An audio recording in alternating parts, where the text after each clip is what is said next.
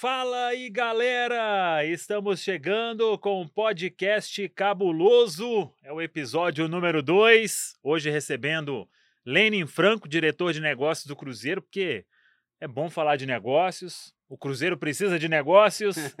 Gleison Live. Fala, Samuca! Vamos lá para mais um episódio. Vamos nessa, né? Agora a ideia, dois. toda terça-feira, toda semana, um convidado especial. Nós vamos firmar que agora aqui, toda terça-feira, vamos estar aqui com um convidado especial.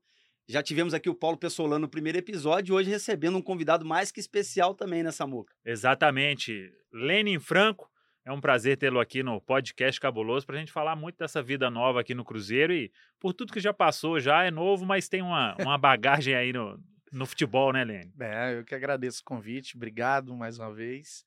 É, boa noite a todos e todas que estão assistindo. Torcida Cruzeirense especial e feliz, bonito estúdio. Parabéns aí.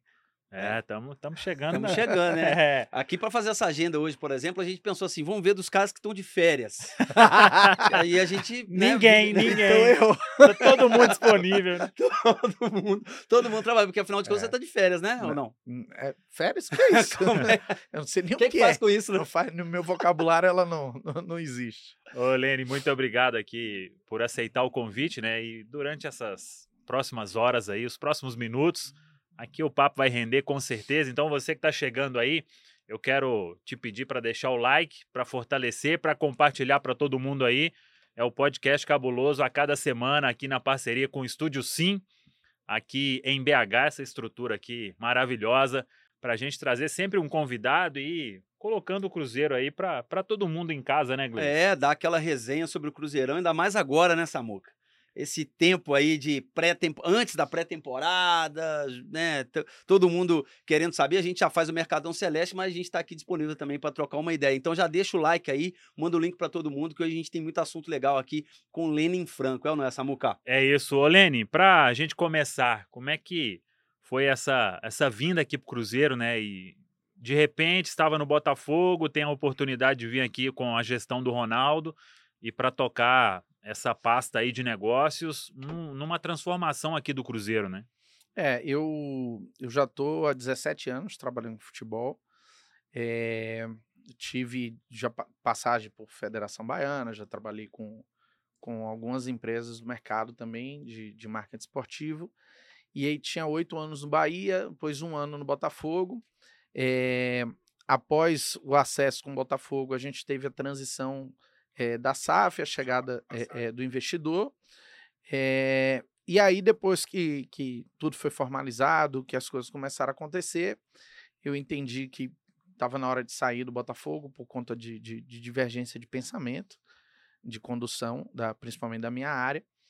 E saí do, do Botafogo, anunciei minha saída e, e recebi a ligação do Cruzeiro 30 minutos depois. Fiquei muito feliz, porque o Cruzeiro é um clube gigantesco, um clube que eu sempre admirei. É, em 2013, quando entrei no Bahia, o Cruzeiro para mim era a referência de marketing esportivo na época. Então eu, eu vinha muito aqui em BH para visitar o Cruzeiro, entender o que, é que o Cruzeiro fazia. Então eu tinha já um, um, vamos dizer assim, um, um conhecimento um pouco de tudo que o Cruzeiro tinha feito aí nos últimos anos, inclusive as coisas boas e ruins. É, e, e aí, quando surge a oportunidade, eh, eu recebi a ligação, a gente começou a conversar. As primeiras conversas já com Gabriel e com Cobra, eh, eu senti que o projeto realmente era, era muito diferente e topei e literalmente fiz igual a, a Caracol. botei tudo, botei tudo dentro do, do casco e peguei o carro e vim para cá, vim do Rio para cá e vim de vez. Aí fiquei um mês morando na Toca, é, que foi ótimo para mim, porque você acaba ficando 24 horas envolvido no, no, no, no, ambiente, no ambiente, entendendo tudo, até me organizar para o apartamento e, e agora já estabelecido, mas feliz demais de estar aqui e já ter já conseguido o acesso já nessa primeira temporada. Aquela pergunta, né? Porque você falou que você estava no Botafogo, veio para cá no carro, né? Colocou tudo no carro É. ali. Qual que era a sua visão antes dessa ligação assim do Cruzeiro? Você estava em outros clubes, você tinha passado pelo Bahia, a gente vai falar ainda, né? Você é baiano, é isso? Isso. Qual que era a sua visão do Cruzeiro assim, né? Porque o Cruzeiro vinha de anos ali terríveis para falar o mínimo, mas você de fora via como a situação do é, clube assim. É, assim, eu acho que tem, tem eu, eu, posso dividir em duas partes, né? Essa primeira é, que é uma visão que eu tinha lá de 2013, 2014, realmente o Cruzeiro com muita coisa de vanguarda no plano de sócio e muita coisa que funcionava, fazia muita ação, então a gente olhava muito isso. É, e dos últimos anos, de fato, de longe a sensação era de terra arrasada, né? Por tudo que aconteceu no Cruzeiro. E aí, quando você sai aquela matéria no Fantástico, você fica estarrecido assim com tudo que estava acontecendo. É, mas eu não vou dizer que era uma, um, um susto porque é, a gente tá falando aqui em off, muitas das, das, coisas que aconteceram no Cruzeiro aconteceram no Bahia também. E, e, quando eu entrei no Bahia foi justamente no momento também de virada. É, então, é, eu diria que, infelizmente, já não era novidade no mundo do futebol as coisas que aconteceram aqui. Mas confesso assim que quando eu cheguei já aqui, é, a primeira impressão foi assustadora ainda, assim, de, de fato de como deixaram o clube. Né? Assim, foi, foi devastador e, e a gente tem que fazer esse trabalho muito de contingência o tempo todo, assim. É meio que. As caveiras caíram. É, e é, é, um pouco daquela situação de você botar os pratos e ir equilibrando, né? E ficar toda hora rodando um para não deixar cair. Então, assim, é, é difícil, é exaustante. É, a gente fica 24 horas em função do clube, mas quando acontece o que aconteceu, das coisas caminharem do jeito que foi, é um prazer assim enorme, absurdo, sensação de, de, de dever cumprido, não tem nada que pague isso. Ô Lene, o Cruzeiro tem uma equipe agora, né, com o Ronaldo e cada um com com, as, com seu cargo específico, mas todo mundo trabalhando e, por exemplo, se faz uma reunião em em São Paulo, do Conselho Consultivo, tem a parte da, da equipe do Ronaldo, juntamente com esse Conselho Consultivo. Quando se fala diretor de negócios, o que, que, que, que o torcedor que está acompanhando a gente aqui pode imaginar do, do que é o trabalho do Lene no dia a dia, é, buscar novas receitas? É, eu acho que ainda existe uma, um pouquinho de confusão com a terminologia. Assim, para ficar bem claro, Antes existia diretoria de marketing sim, e sim. diretoria comercial. Isso. As duas se fundiram e virou negócios. Então, basicamente, é marketing e comercial, juntos numa única pasta.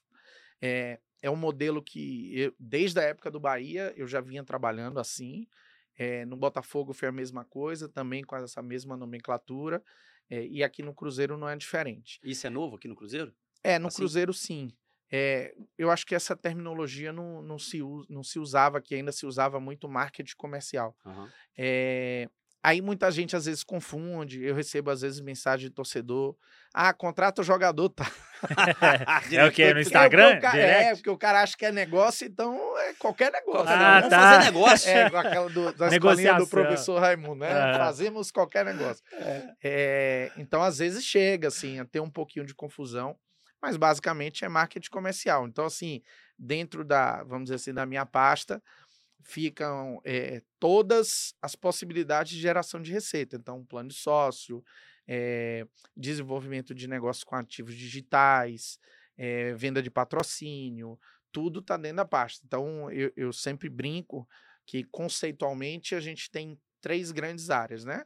Que é a, a área de negócios, é geradora de receita, a área financeira e administrativa, que cuida do dinheiro, e a área do futebol, que é a que gasta o dinheiro. Então, conceitualmente, é, é, é uma forma, vamos dizer assim, mais é, é, peculiar de explicar, mas eh, no final das contas é isso, né? Eu trabalho eh, com minha equipe 24 horas para gerar dinheiro para o futebol poder gastar. Agora, obviamente, gastando bem, como a gente fez esse ano. Então, quando você gasta bem, sobra dinheiro para você gastar ele de maneira é, mais eficiente. Muito bem, galera, só fazer uma chamada aqui, Bora. 1.100 pessoas já, deixa o like aí que é importante, compartilhe. Eu já anotei aqui todos os temas que, que a gente tem que falar, né? Porque, a sabatina do é, Samu. É. Eu postei e falei, ó, Lenin Franco vai vir, aí o torcedor fala do sócio, fala de camisa retrô, de entregas da Adidas, patrocínios, camisa rosa, faturamento de sócio, enfim. Então, ao longo aqui do nosso papo, nós vamos deixando o Lene à vontade, é, né? E... Tranquilo, ó. De deixando ele se sentir em casa, É, se quiser a gente aí. serve um café, Ah, entendeu? boa. Mas tem muito assunto que é bacana, porque o torcedor precisa conhecer Sim. tudo, né? Às vezes o cara. Ah, a Adidas não tem esse produto, então hoje é o, o espaço aqui pra gente explicar tudo aqui no podcast Cabuloso. né, tentar Gleison? esclarecer isso. Uma pergunta que eu tenho, você estava falando de eh, negócios, né? Muita, quando a gente fala de negócio, muita gente diz dinheiro novo, né? Tem que buscar um dinheiro novo e tal. Qual que é a sua visão profissional disso, assim? Você enxerga que o futebol, ele, de maneira geral, não só no Cruzeiro, mas de maneira geral, ele meio que saturou a maneira de fazer dinheiro, tipo assim, ó, patrocínio na camisa, no short, aquelas placas que ficam no estádio, uma marca no site, ou na sua cabeça existe, existe, uma, existe ainda uma infinidade de maneiras de fazer dinheiro que o futebol brasileiro não explora. É, eu acho que tem duas questões aí. É, é, tem o dinheiro novo e tem o dinheiro velho. Dinheiro velho ainda representa a maior parte desse dinheiro. Aí, quando eu chamo dinheiro velho, é a venda de patrocínio, é o programa de sócio, é a bilheteria, que são as receitas tradicionais, vamos dizer assim. Só que essas receitas tradicionais, ela elas possuem pouca elasticidade. O que é que eu quero dizer quando eu falo pouca elasticidade? É, se eu vendo um patrocínio aqui, hipoteticamente, é, num ano por 10 milhões, eu não vou pegar no outro ano e vender ele por 30. Não, né, ele não tem essa elasticidade, né? Existe um crescimento que é gradativo, por exemplo, a gente saiu da série B para a série A, aí a gente vai ter um aumento. É, no caso específico do, do patrocínio, a gente também tem uma correção de fato de, de, de valor, é, que aí de a gente vai ter uma distorção maior, mas não é o normal. O normal é você, de um ano para o outro, crescer ali 5%, 8%, 10%. É, quando a gente tem um crescimento de 15%, por exemplo, de, de, de patrocínio de um ano para o outro, é um baita crescimento Salto, já. né? É, então essas receitas elas têm elasticidade pequena. É, TV, direito de TV, você faz um contrato de quatro anos, quatro anos é o valor que já está lá no contrato. Você vai ter correção é, de, de, de algum imposto tal, mas ele não vai sair mudando de um ano para o outro. Então as, as novas receitas possibilitam ao clube de você criar mecanismos que lhe possibilitem ter mais elasticidade. Então, a gente tem, eu diria, com uma onda enorme agora de produtos digitais, né? Que ainda, é, eu diria assim, que não está, é, é, é, Tipo, maduro, vamos dizer assim, assim. maduro, Aham. exato, é, como NFTs, é, fan tokens, ainda não é algo 100% maduro, pelo menos aqui ainda no mercado brasileiro, mas tem muitas outras possibilidades. Eu acho que, por exemplo, é, a área, e a- eu converso muito isso com o Vitor, a gente de- de bate bola sempre a respeito desse assunto, é, a área de, de comunicação do clube, de produção de conteúdo, a produção de conteúdo é uma área que pode alavancar muito receita. É, porque quando você fala de produção de conteúdo, a, não é só a TV do Cruzeiro simplesmente cobrindo é, o, o dia a dia, o bastidor. Aham. Isso é legal, mas isso também já já está, vamos dizer assim, Já existe. é sacramentado. A gente Aham. precisa produzir coisas novas. Então, por exemplo, se a gente vai fazer um documentário do Cruzeiro, esse documentário ele vai ser vendido depois para uma plataforma, é uma receita extra que com certeza vai ser bem grande, diferente do que eu só botar vídeo no YouTube. Sim. É, então, eu diria que, por exemplo, se eu for pegar é, as receitas de TV tradicional, eu tenho TV fechada, TV aberta e pay-per-view. Essas são as sacramentadas. Mas é, esse é, a receita de TV para a produção de conteúdo alternativo é uma nova receita de TV. Uhum. Então, que vai servir, obviamente, para a internet, mas também serve para canais de streaming. Então, isso é uma nova fonte de receita. É, se a gente, a gente tá, já fechou os clubes, a maioria, com a Konami. Por exemplo, a partir do ano que vem, a EA Sports ela meio que já abandonou o mercado brasileiro e quase todo mundo vai ficar. Fica aqueles nomes tudo esquisito lá, né? É, porque aí é é outra questão que eu até posso entrar nela daqui a pouco. É, mas, por exemplo, a gente vende para a Konami, os clubes em conjunto. Vai se organizar um campeonato brasileiro? a gente vai ter venda de placa para o Campeonato Brasileiro Digital. Aham. Então aí é outra receita alternativa. Ah, vai ter transmissão? Por que não? Venda de transmissão dos jogos é, é, do, do I Brasileirão. É uma venda de transmissão de direitos de TV para esportes. Então você começa. Esse é o dinheiro novo. É o dinheiro que a gente tem condição ainda de é, amadurecer é, e que tem oportunidade na mesa, não tenho dúvida disso. Então, eu acho que a gente tem essas duas é, é, visões, que é o, é o dinheiro velho e o novo, mas você trabalhando eles da, da melhor maneira possível para aumentar essa elasticidade. Tá, só um parênteses aí. Então explica aí esse negócio do. Porque, Dos tipo, nomes é, dos os- os jogadores. nomes, vai jogar com o Cruzeiro, os caras Tonaleico, É, o é- FIFA, então, já tá né? E a Esportes é FIFA, né? É, exato. Então, o que é que acontece? É, quando você vai para mercados onde as ligas funcionam bem, é, esse direito de uso do nome do jogador é comprado direto com a liga.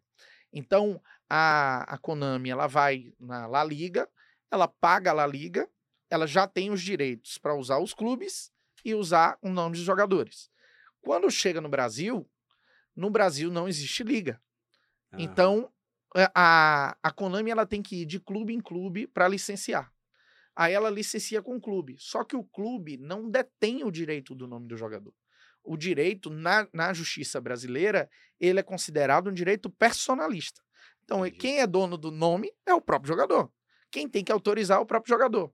Aí, quando a Konami vai falar com o jogador, aí fala assim: tudo bem, eu queria usar seu nome aqui. Beleza, mas quanto é que você vai me pagar para eu poder nada. liberar? É. Aí a Konami, não, né, não tem dinheiro. Então não libera. E aí começa essa novela que é tentar liberar o jogador. Aí tem jogador que gosta, tem jogador que não gosta. É, e, e eu vou dizer assim, é, ele não está errado, é porque de fato é, ele vive também no nome dele, então Claro. é, é, seria justo. Mas no modelo de negócio da Konami no Brasil, se ela fosse pagar todos os jogadores alguma coisa, fica inviável. É. Então, eu acho que só vai solucionar quando a gente tiver uma liga estabelecida e que aí funcione como funciona lá fora. Enquanto isso, o torcedor tem que conviver com essa novela de, às vezes, você vai pegar, por exemplo, da base, vai ter os meninos toda a base. Porque os meninos ali, querem, né? é, quer estar lá, Jogar diversão comigo, para né? eles, exato. É, eu tive casos assim em outros clubes, para no Bahia. É, os jogadores, a maioria também não liberavam. Mas um jogador específico liberava, que era Gilberto, que era o atacante. E ele era o principal jogador do time, e ele fala, pô, eu jogo todo dia, eu quero jogar comigo. então aí ele liberava. Então ele falou, tô nem aí pra dinheiro, eu quero jogar comigo. Então assim, acontece, mas é, acaba sendo realmente muito limitado por conta desse problema. Você falou aí de documentário. Como é que tá isso? O torcedor sempre pergunta, né? Quando vai sair? Já tem plataforma definida? É, a gente está em negociação com, com algumas plataformas. É, não é uma negociação tão rápida assim de acontecer. E a gente vem gravando. Então, é, desde o início do processo, né? Que vem todo dia captando material.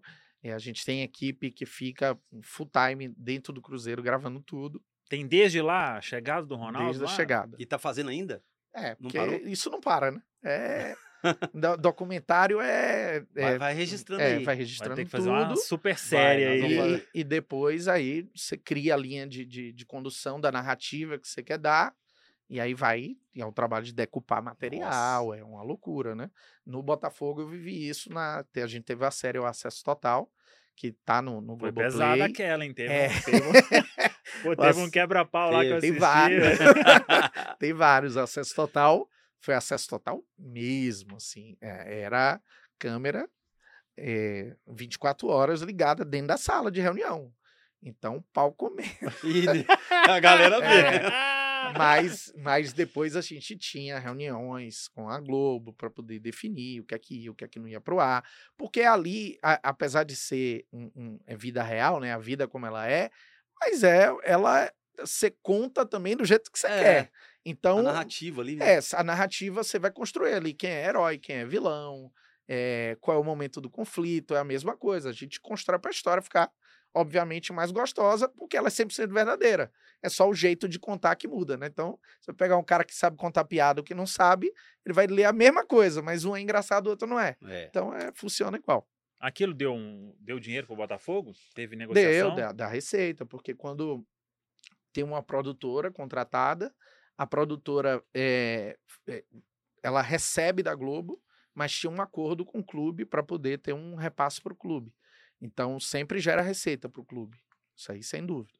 E como é que é, essas, a minha curiosidade é, de onde saem essas ideias?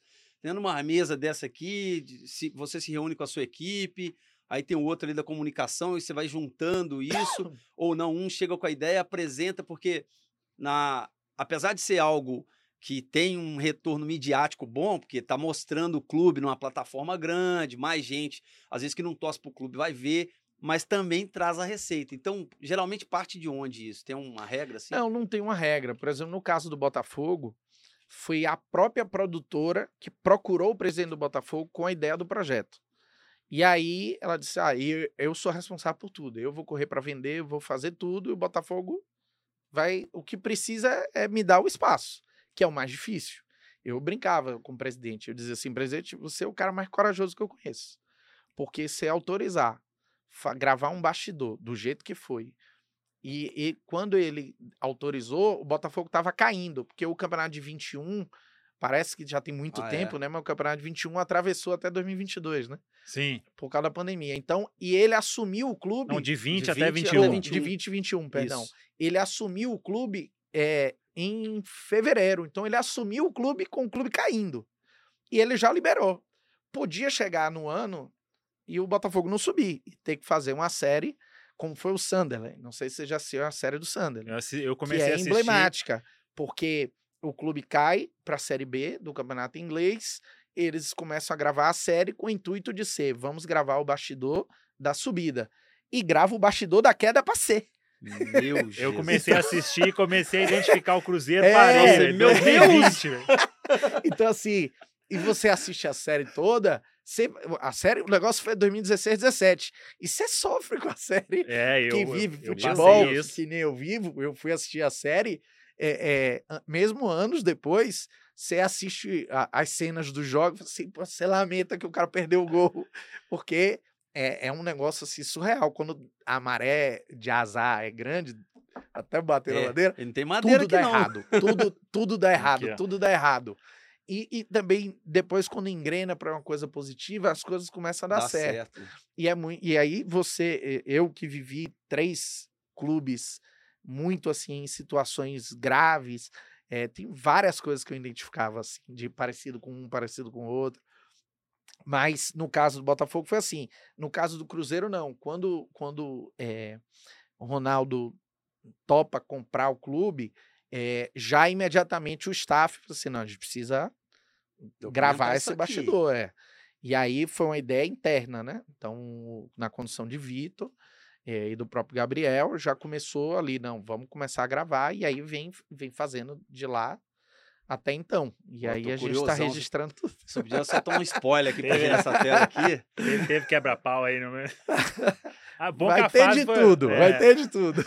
Isso com certeza, né? Vai ter de tudo. Pô, é curioso. Vai ser um bastidor bem gostoso de assistir. É. Principalmente porque ele vai com o final feliz. Né? Exato, é. já, já tá garantido, né? É, o final feliz. o final feliz. Não, né? essa do Sander, do Sunderland aí, eu comecei a assistir, aí o negócio é um começou sofrimento. a dar muito errado. Eu falei, não, e era 2020. Viajei naquela fase, velho. Que...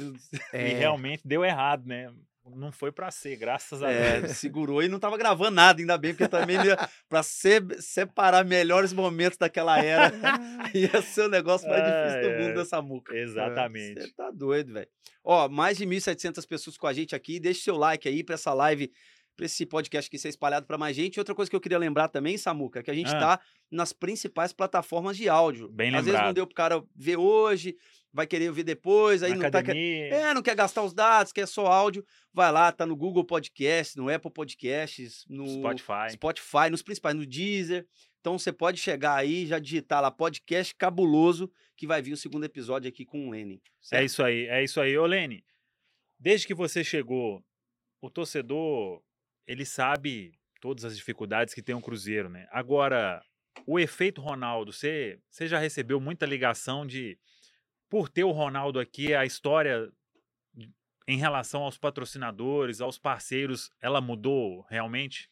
Muda, sem sombra de dúvida. É, porque é, Ronaldo tem um carimbo de credibilidade. E esse carimbo é muito importante para o mercado. Né? É, além disso, a gente entra no modelo de SAF, que é um modelo que a gente não trabalha com tempo determinado, que é outra coisa muito importante. É, eu vivi clube de futebol é, minha carreira toda, sempre com a, o fim da gestão como, como um limite. O fim. E era aquela agonia, assim, de quando chegava no final, a depender três, quatro anos, depende do clube, mas quando chega no final da gestão, aí as pessoas não sabem se ficam, é, se vão ser demitidas, quem é o novo presidente, como é que ele zoom, né? pensa, né? aí começa. Aí você tem sempre, no, no caso do, de três anos, era um primeiro ano que era sempre da, da, mudança do novo presidente, então era sempre difícil. Aí o segundo ano é um ano que você organiza e no terceiro ano vira uma loucura Pausa. porque é eleição de novo. Então era sempre difícil. Então quando você vai ao modelo de SAF que você não tem prazo determinado, você pode é, é de fato planejar para poder é, plantar, é, regar e colher lá na frente eu acho que isso também contribui muito para o mercado dizer assim, não, eu prefiro investir aqui, porque aqui eu sei que tem continuidade, do que em outro clube, que ainda é um modelo associativo. E aí, somado ao fato de ter Ronaldo, isso aí, sem sombra de dúvida, muda, muda muito assim a forma como o mercado olha o Cruzeiro. Ô, Lene, não diretamente pela sua função, mas pela sua experiência mesmo. Você passou no, no Bahia, no Botafogo, você viu é, diferentes modos de condução de clube, né? E tá no Cruzeiro agora que né, virou SAF tem um ano, né? O Cruzeiro foi comprado no dia 18 de dezembro do ano passado. Nossa, presente de aniversário melhor não teve, não. Então eu queria que você dissesse para mim, dentro da sua experiência, o que que você enxerga, se é que você enxerga alguma coisa dentro do modelo SAF que é capaz de trazer resultados diferentes. Não só de ser campeão, mas de manter as contas em dia, de, de ter um padrão de trabalho mais direto. Tem algum ponto, assim, ou alguns pontos que você consegue citar? É, eu acho que o principal é cultura organizacional. É, quando você tem no modelo associativo é, pessoas que estão na liderança e que normalmente estão na liderança por questões políticas, e aí é, é política não por política partidária, né? Uhum. Política de clube. É, por exemplo, o, eu, não, eu não sei o Cruzeiro, mas o, o, Botafogo. O Botafogo, quando eu ainda vivi o Botafogo Associação, né? É, tinha uns vice-presidentes. Vice-presidente eh, social, vice-presidente médico, vice-presidente. Em alguns clubes isso ainda é muito forte, o próprio Flamengo, por exemplo, tem, sei lá, 11 vices-presidentes. Sim. É, tem lugar que atrapalha demais, porque não são pessoas das, que são profissionais da área e que têm dedicação exclusiva. Em geral, não estou aqui é, é, cravando A, B ou C, não, mas em geral, são pessoas das conexões políticas do, do presidente eleito que ocupam essas posições e às vezes é, não tem nada a ver, assim, com... Eu conheço casos do cara que era médico e era vice-presidente de marketing.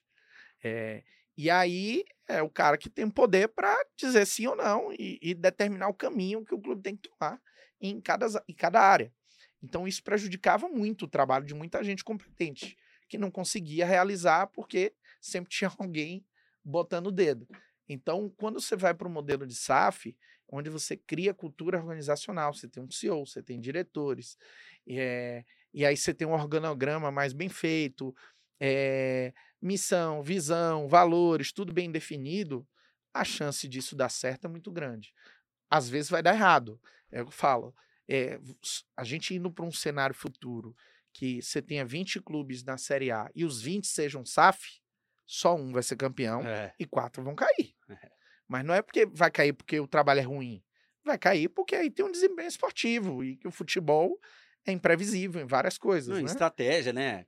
Você Exato. Às vezes tem o, o gastar o dinheiro né, é, da forma que não é a correta. Às vezes você contrata um jogador que tem tudo para dar certo, o jogador não dá. Então tem um monte de coisa imprevisível que pode acontecer. É, é, na, me engano, foi a semifinal da, da Champions ano passado o desse ano, que foi Real Madrid e Manchester City, e que o Real Madrid no finalzinho conseguiu virar o jogo contra o Manchester.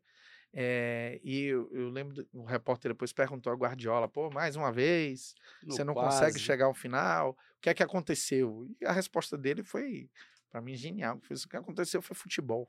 É. E o futebol é cheio de coisa imprevisível. Rodrigo, que, que faz o gol da virada, erra o passe, e aí, por conta dele errar o passe, a bola vai é, é, em militão. Não, não é o passe era para um jogador, foi para outro. Aí ele corre para a área. Quando ele vai para o fundo da área, o zagueiro do Manchester City dá um empurrão nele e aí ele acaba indo para frente. Aí ele vai para frente, o cara cruza a bola, desvia na cabeça do jogador e vai exatamente jeito, né? direito. Não tem É como fazer imprevisibilidade do jogo. Então, assim, por mais que você faça tudo certo, às vezes vai dar errado. Agora, fazer tudo certo deixa o caminho do resultado positivo mais próximo. Então, é, eu prefiro que é, errar, mas errar fazendo certo, do que errar fazendo errado. Porque, assim, a fórmula para dar errado, a gente já sabe. E aí o Cruzeiro fez isso, o Botafogo já fez isso lá atrás, o Bahia já fez isso lá atrás, vários outros clubes já fizeram. Mas a fórmula para dar certo, a gente tem que estar todo dia buscando. Então, é trabalho, trabalho, trabalho, trabalho incansável para que a gente organize. E no caso do Cruzeiro, que tem muita coisa para trás para se resolver, é, a gente não tem dúvida que a gente tem que estar 24 horas Trabalha para hoje e para ontem, né? É, exatamente. Em cima dessas coisas aí que você disse para resolver, quando a gente pega aqui a lista dos patrocínios, o Cruzeiro já conviveu com várias receitas antecipadas neste ano e tem boa parte ainda de receitas antecipadas para 2023. O que que isso dificulta ou torna o trabalho mais desafiador pensando na próxima temporada? É, essa, mais uma vez, não foi, vamos dizer assim, a primeira vez que eu estou vivendo essa situação. Uhum. É, vivi isso nos outros dois clubes também. Mas dificulta muito. Porque é, às vezes você tem um contrato que ele não foi bem negociado, mas não porque a pessoa que estava lá negociava mal. É Porque a gente também não pode tirar o contexto, né? É, so- so- quando a gente faz o recorte, é fácil criticar. Uhum. Então, assim, naquele momento, às vezes o clube estava numa situação que ou era aquilo ou era Nada. Nada. nada, desespero total, cortar a luz. Precisa pagar a luz e não tem o dinheiro, às vezes você acaba indo para sacrifício. É, o que às vezes atrapalha não é nem o vender barato como em algum momento vendeu, porque isso também podia fazer parte de estratégia. Por exemplo, vou dizer, no Botafogo, a gente optou na época por fazer. O, o Botafogo tinha dois anos sem um patrocinador master. Dois anos. E a gente tomou a decisão de fazer o seguinte: vamos diminuir o valor para atrair a empresa, porque na hora que você atrai a primeira, as outras empresas começam a ver, ó, pô, Botafogo, uma empresa grande chegou, aí começa a procurar, isso vai atraindo outros, você vai fazendo entregas bacanas, aí, pô, patrocinador, pô, pô gostei do que o Botafogo fez. Então, a gente optou na época por ter essa, essa estratégia, vamos fazer um pouco mais barato, a gente atrai as empresas, mas já conduzindo para o seguinte: ano que vem, se a gente subir para a Série A, é, é outro, outra prateleira que a gente vai trabalhar. Sim. E aí você já conquistou a confiança, você já teve entrega e você vai fazendo um trabalho é, é, a longo prazo. No caso do Cruzeiro, não. O Cruzeiro tem contratos é, que foram feitos, obviamente, por conta de, das necessidades que o clube passou. Mas o, a- o que dificulta, às vezes, é não é o valor. O que dificulta é como o contrato foi amarrado. Às vezes o contrato foi amarrado por muito tempo, às vezes ele não lhe dá a opção eh, de saída, às vezes ele não lhe dá flexibilidade para chegar para o patrocinador e dizer, ó, a gente subiu, vamos, vamos mexer aqui. Então, isso dificulta mais. Mas aí é um trabalho é, muito de corpo a corpo. É, de fato, conquistar a confiança das empresas, mostrar que a gente faz diferente, mostrar credibilidade das pessoas que estão lá dentro e, e mostrando a elas que a gente vai entregar mais. Então, assim, à medida que, você, que, eu- que a empresa percebe, ó, tudo bem, é, eu negociei isso aqui, mas o Cruzeiro está me entregando realmente muito mais do que é, eu esperava, eu vou dar um voto de confiança aqui, vamos sentar e rever a situação. Então, a, o trabalho é mais difícil, mas a gente, eu diria que tem um caminho muito claro do que é que tem que ser feito e está sendo feito. E aos pouquinhos eu acho que o torcedor vai começar a enxergar já a diferença de algumas coisas. Não é segredo para ninguém, né, que o Cruzeiro negocia para ter um novo patrocinador master e aí dentro disso que você falou, talvez seja muito importante ter o Pedro Lourenço, né, do supermercado BH, que um entendimento de ser mais do que um parceiro do clube, né, e aceitar uma condição para uma um reposicionamento da marca, enfim. Hoje, o que você acompanha aqui em BH e por estar não tem jeito, né? Não é Rio, não é São Paulo. Você acha que é possível o Cruzeiro ter um dos maiores patrocínios do Brasil? O Cruzeiro caminha para isso? Tem negociação para isso? O que, que seria aí o diferencial para se conseguir isso? O que acho que acho não, né? Nunca aconteceu na Não, história do é. Cruzeiro e pode ter um grande patrocinador. É, eu acho que tem duas coisas importantes que você citou. Uma é o fato da gente ter hoje, como patrocinador master, o supermercado BH, na figura do Pedrinho, que é um cara que esse aí é, é- não tem um- uma vírgula para se dizer do quanto que ele é, apoia o clube, de do quanto que ele já se doou pelo clube. E ele tem um entendimento que ele quer o melhor para o clube. Se o melhor para o clube for vir outra empresa e ele abrir mão daquele espaço e ir para outro, ele topa, porque ele sabe que vai ser melhor para o Cruzeiro. Então isso já é, acho que um, um- um- ponto bem importante. O segundo é o que a gente falou há pouco, que é o fato da gente ter a credibilidade que a gente já construiu no mercado.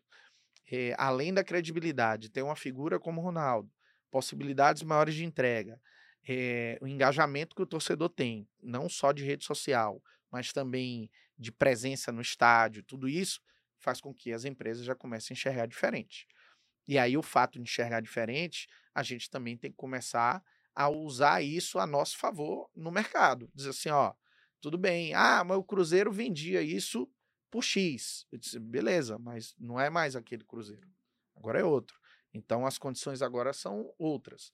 E aí eu já tive situações de, por exemplo, empresa procurar para ofertar, enfim, um, um- um- patrocínio, de quando ela fala o valor, disse, ó, né, é melhor a gente nem continuar o papo. Porque se é para ir por esse caminho, é, você não entendeu o que é o Cruzeiro. E, e a empresa fica assim: ah, tá, tá recusando? Desse jeito eu recuso. Porque é, precisa entender o tamanho do que é esse projeto, o tamanho do que é que a gente pode chegar. E aí a gente está procurando gente que acredite nisso. Então, à medida que a empresa acredita e que tem possibilidade de fato de construir algo muito mais perene, a gente começa a atrair eh, não só empresas multinacionais, como valores também, eu diria, mais adequados ao tamanho e às possibilidades de entrega do Cruzeiro. E na sua percepção, assim, de mercado, Cruzeiro já teve aí, né, dos eventos desde que você chegou. A Gerdau, por exemplo, a CIMED, que, que são teoricamente clientes novos, né, são patrocinadores novos do Cruzeiro de lá para cá. Gerdau no feminino, CIMED com outros, outras propriedades também. A Você já- MM, a MM, que é uma. Exato. Essa você MM, deixa exato. de gastar, né? Mas É. é, um valor importante. Exato. Você já, você já percebe essa inclinação no mercado, desse entendimento, desse, né, vou chamar de upgrade aqui do Cruzeiro, não só de divisão, mas de um clube que honra os seus compromissos, que, pô, tá casa cheia todo jogo. Você já percebe isso no, no, no seu. Isso é muito claro, muito claro. É, e, e é a percepção do mercado. É, mais uma vez, assim, é, quando, quando eu chego no clube, e aí, obviamente, o fato de eu ter uma relação com o mercado já estabelecida, primeira semana já começa a ligar para todo mundo, né? Se, ó, gente, tô aqui no Cruzeiro, não sei se você viu, Papai tá on. vamos conversar, quero, quero trazer vocês para cá também tal. A gente começa a mexer no mercado. E aí, com todo esse contexto eh, no entorno que a gente já falou aqui, Ronaldo, desempenho, credibilidade, aí o pessoal faz, pô, Aline, de fato tá fazendo sentido a gente voltar a conversar. E além disso, é esses novos entrantes, assim, no caso da Gerdau, a empresa que, que, que eh, ela, vamos dizer assim, está sedimentada em Minas, né, com, com, com suas usinas, então faz todo sentido. É, mas no caso da CIMED, por exemplo, é, que estava patrocinando o Palmeiras, é, em, assumiu o Palmeiras e, e, eles escolheram um caminho, que foi, ó, a gente está na seleção brasileira, vamos escolher aqui dois ou três clubes que a gente entenda que faça, eh, assim, represente grande fatia do país. E aí, uma delas foi o Palmeiras e a outra foi o Cruzeiro. É, a gente até brinca com eles, se, se o Brasil for hexa, vocês é, tem, tem uma bola de cristal, é, porque pegou só campeão. campeão na Série A, campeão na Série B e ainda é campeão do mundo. Então vocês estão de parabéns, assim. Mas foi muito nesse conceito. E a conversa com o João Adib, é, Samuel teve lá na, na São Paulo, é, foi muito no bate-pronto, assim. Ele passou as ideias dele, a gente falou o que é que a gente acreditava, bateu uma sinergia muito grande, assim, de, do que é que pode ser inventivo, fazer. E ele disse, vamos firmar, e duas, três reuniões a gente já sacramentou. E aí, usando um pouco da criatividade, que é. Na, eles estão no, uniforme do futebol feminino, né? Aqui no, no externo. Sim. É, mas a gente, na realidade, ativando outras propriedades que são propriedades mais periféricas. Então, o squeeze, é, a, a, a, maleta do que o massagista usa quando entra em campo, a faixa de capitão. Então, coisas que nem eram vendidas. Às nem vezes existia, o clube né? é, trocava isso. É, por exemplo, a Gatorade, por muitos anos, todos os clubes usavam, né? A, a, a sacola Squeeze Gatorade o Gatorade não pagava um centavo para ter aquele espaço. E era uma exposição de marca é, né? gigantesca. Gigante, né? E não pagava um centavo, e era muito na coisa do boca a boca. Ah, tá precisando de Gatorade, eu te mando. tal. Então, assim, e a gente não, não cabe mais é, é, é, você ter dentro do futebol, futebol profissional relações comerciais desse jeito. Tipo uma permutinha, é, né? Não, permuta ok, permuta é dinheiro. Mas é, é, ah, era é, de vez em quando, né? É, quando mas dava. é uma coisa assim, quando dá, tal, você pede, ah, vou ver se tem. Não, não dá para ter sim. Então a relação precisa ser ganha-ganha. Ele tá, ele, ele, não tá sendo só bonzinho. Ele vai ter o retorno dele e a gente vai ter o nosso. Então é muito construir por esse cenário. Por isso que deu tão certo. E a perspectiva aí que mais e mais empresas se aproximem do Cruzeiro e a gente consiga ampliar as receitas. Quando a gente fala aí dessa parceria com a CIMED, né, vocês esperam, obviamente, ter um retorno muito significativo, né? Em cima aí desses novos produtos, né, dessas novas ativações do digital, que o Cruzeiro pode aí conquistar um, um grande valor que, se fosse comparar, iria comparar com talvez um patrocínio master lá atrás? É, lá é, se fosse com os valores anteriores, sim. Sem dúvida. Porque a ideia é você extrapolar o patrocínio além da exposição da marca. Então, quando você consegue chegar nesse denominador, então a, a, a CIMED nos possibilita é, é, a gente pensar dessa forma, ser muito fora da caixa. Então, a CIMED tem, por exemplo, vitamina, que é o, o carro-chefe dela, né? Sim. É vitamina voltada para criança, que ele licenciou com Patati Patatá. Então, é, isso tem um impulsionamento de venda gigantesco para ele. Uhum. É, a gente pode, e como a gente está caminhando, de ter produto licenciado do Cruzeiro também. Então, é, quando você vai para a indústria farmacêutica, que distribui Brasil todo, isso você ganha escala, né? É, Anitta tem com eles um, um, um perfume íntimo, é, que ela também licenciou com eles. Então, assim, hoje é um, eu diria que é um, um é um, livro com a página em branco para a gente escrever. É, pode dar muito dinheiro, pode não dar, mas a gente tem do lado um parceiro que tem apetite para fazer acontecer, tem, tem disponibilidade para isso, e do lado de cá a gente também é, provocando. Então, eu vou dar um outro exemplo. Você falou da MM. Rodrigo é um parceiraço. É, a gente já tem feito muita coisa com ele. E ele, eu tive com ele num evento em Fortaleza, que foi a Confute, e ele diz assim: porra, é, a equipe de vocês me provoca o tempo todo. E o provocar é, pô, vamos fazer isso aqui, vamos fazer transmissão do jogo, vamos fazer uma ativação com sócio. Vamos... O Pessolano tá com o carro dele aí também. Né? é. Então, ia, não. É, então, assim, essa provocação é, é para a gente, obviamente, fazer acontecer do nosso lado, mas sempre trazendo o, o nosso parceiro para dentro da, do negócio. É, é, é, ativar literalmente o tempo todo. Porque isso cria uma relação da empresa com o clube, com o torcedor, que isso é intangível. Eu vou dar um, um exemplo de lá do Bahia, por exemplo. É, é, a gente tem um, um, a gente construiu uma parceria lá com a empresa que chama Canaã, Canaã Alimentos. Ele foi o primeiro patrocinador que eu consegui fechar com o Bahia em 2014. Na época eu fechei ele para dois jogos, que era a coisa do desespero, assim, precisar de dinheiro a, a curto prazo. Aí o Bahia, Copa do Brasil com o Corinthians, dois jogos, vamos fazer, topou. Aí cliente dele lá nos Estados Unidos ligando para ele, pô, você tá patrocinando o Bahia, não sei o que, o cara fez, pô, vamos continuar até o final do ano, porque eu gostei, deu uma repercussão boa, beleza. Aí, dois jogos virou fim do ano. E fim do ano virou nove anos. Já tem nove anos como Caramba. patrocinador do clube, é o mais antigo. É, ele tá na manga. E ele próprio já me disse assim, Lene, já são tantos anos, né? Já vai pro décimo agora, que as, eu não consigo enxergar a camisa sem a minha marca. É, é a camisa ele sem a marca. Mesmo, é, literalmente. É, exato, virou propriedade dele e que a torcida reconhece isso. Então, isso, construir isso, leva tempo. Então, por isso que você precisa fazer um trabalho tão bem feito. Porque a empresa precisa acreditar que ela não vai ter resultado imediato. Isso é um resultado de longo prazo. É uma construção mesmo de plataforma. E é o que a gente está iniciando agora.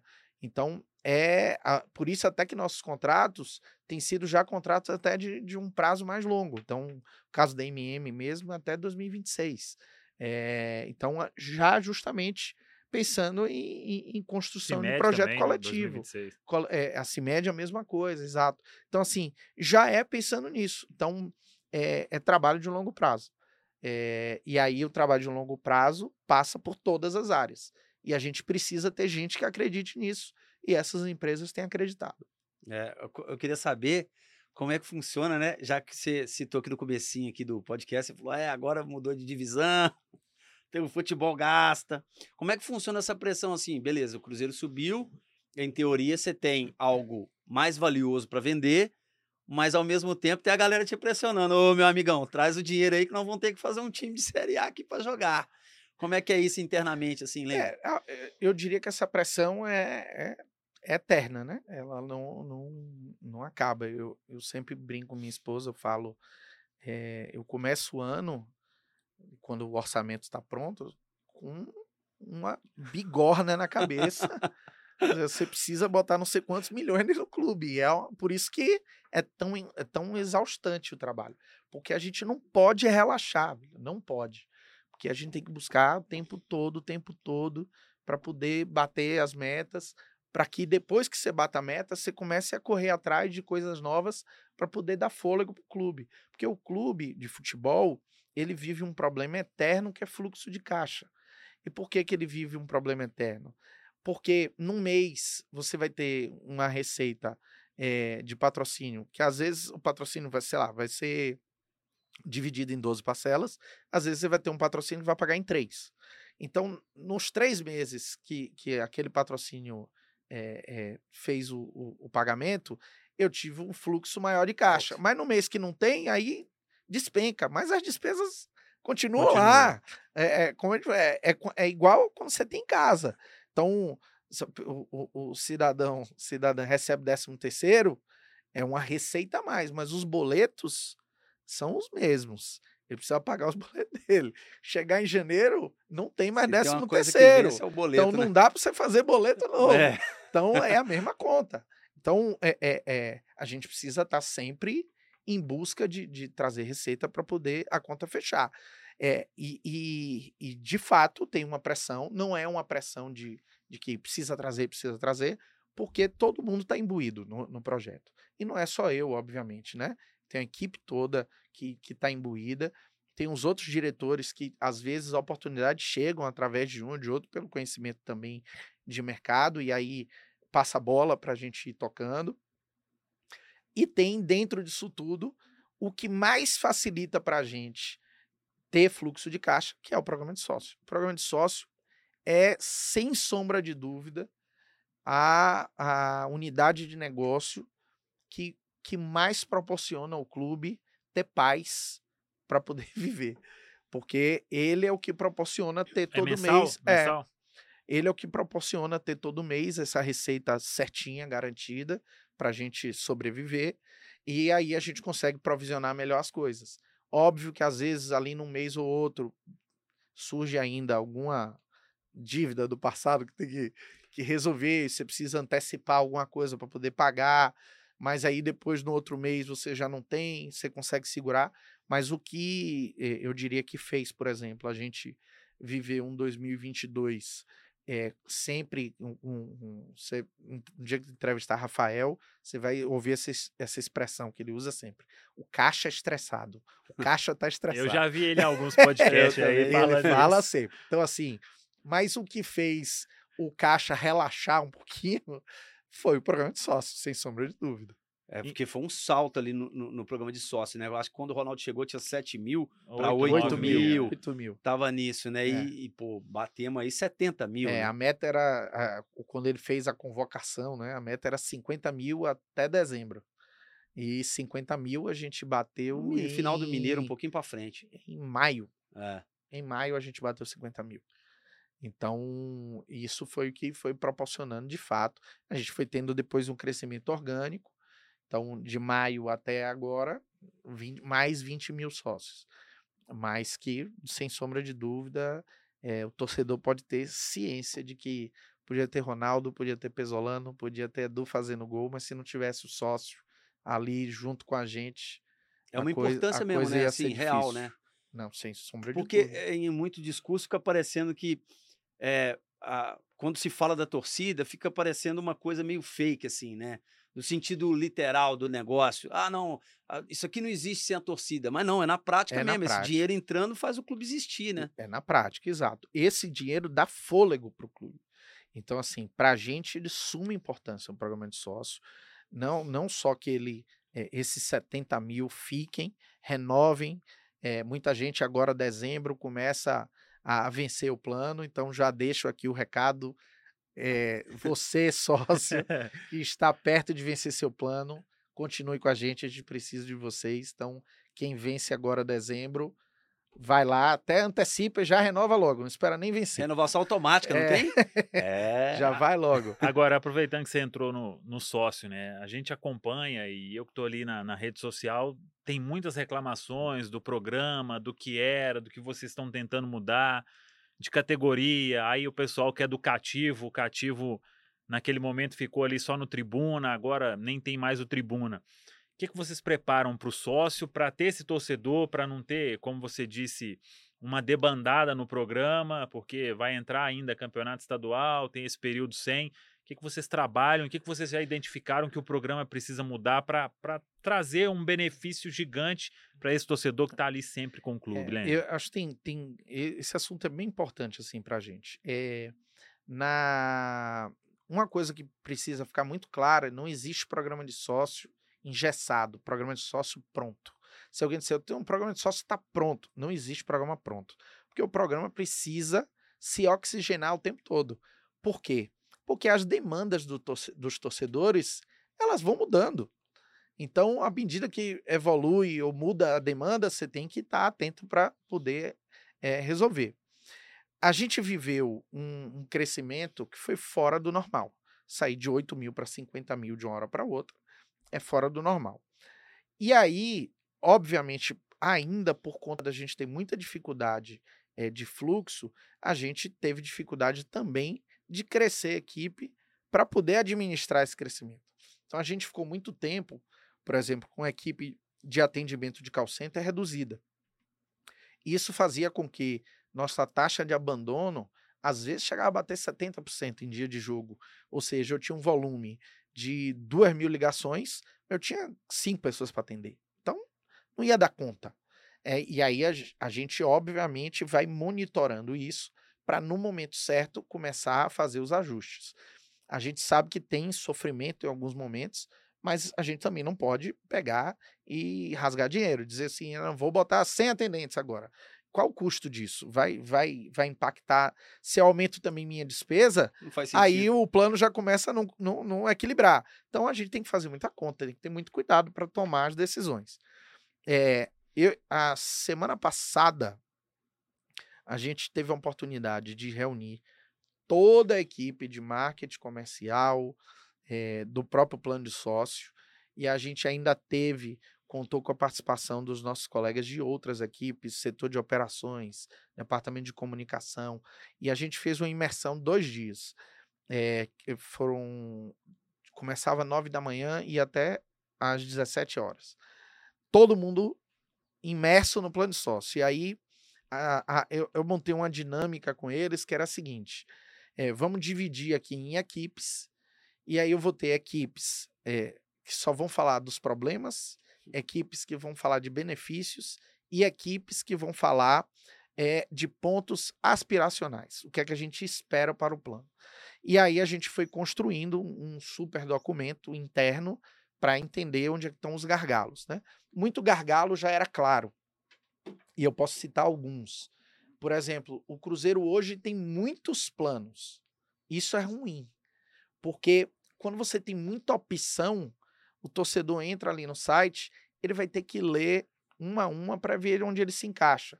E aí, às vezes, a decisão ela vai ficar muito racional ali porque ele vai escolher o plano que cabe no bolso dele. É uma decisão racional. Mas às vezes, se ele vai tomar uma decisão que é eu quero o plano que vai me dar mais benefícios, aí ele vai buscar um plano que às vezes é mais caro, é, mas que vai ter entregas ali que deixam ele mais satisfeito. Mas às vezes algumas entregas não estão muito claras como entrega. Então, por exemplo, desconto na rede de parceiros. Beleza, o cara às vezes, nunca usou nenhum desconto. E aí, para ele, isso, a percepção de entrega fica pequena. Então, Diminui. Então, você precisa melhorar a percepção das pessoas. Eu estou usando e... muito agora Zé Delivery. Exato. Não, então, eu uso muito. É, então, isso é uma percepção clara que você tem de benefício. É. Porque isso impacta no seu dia a dia. Na sua compra é, diária. Na sua compra diária. Então, eu vou fechar uma parceria com a farmácia. É, a gente tem duas coisas que a gente não vive sem: é comida e remédio. Então, na hora que você for comprar remédio e ver que na hora que você diz seu CPF e vai gerar um desconto no remédio por causa do Cruzeiro, aí você vai começar, pô, isso já está valendo a pena para mim.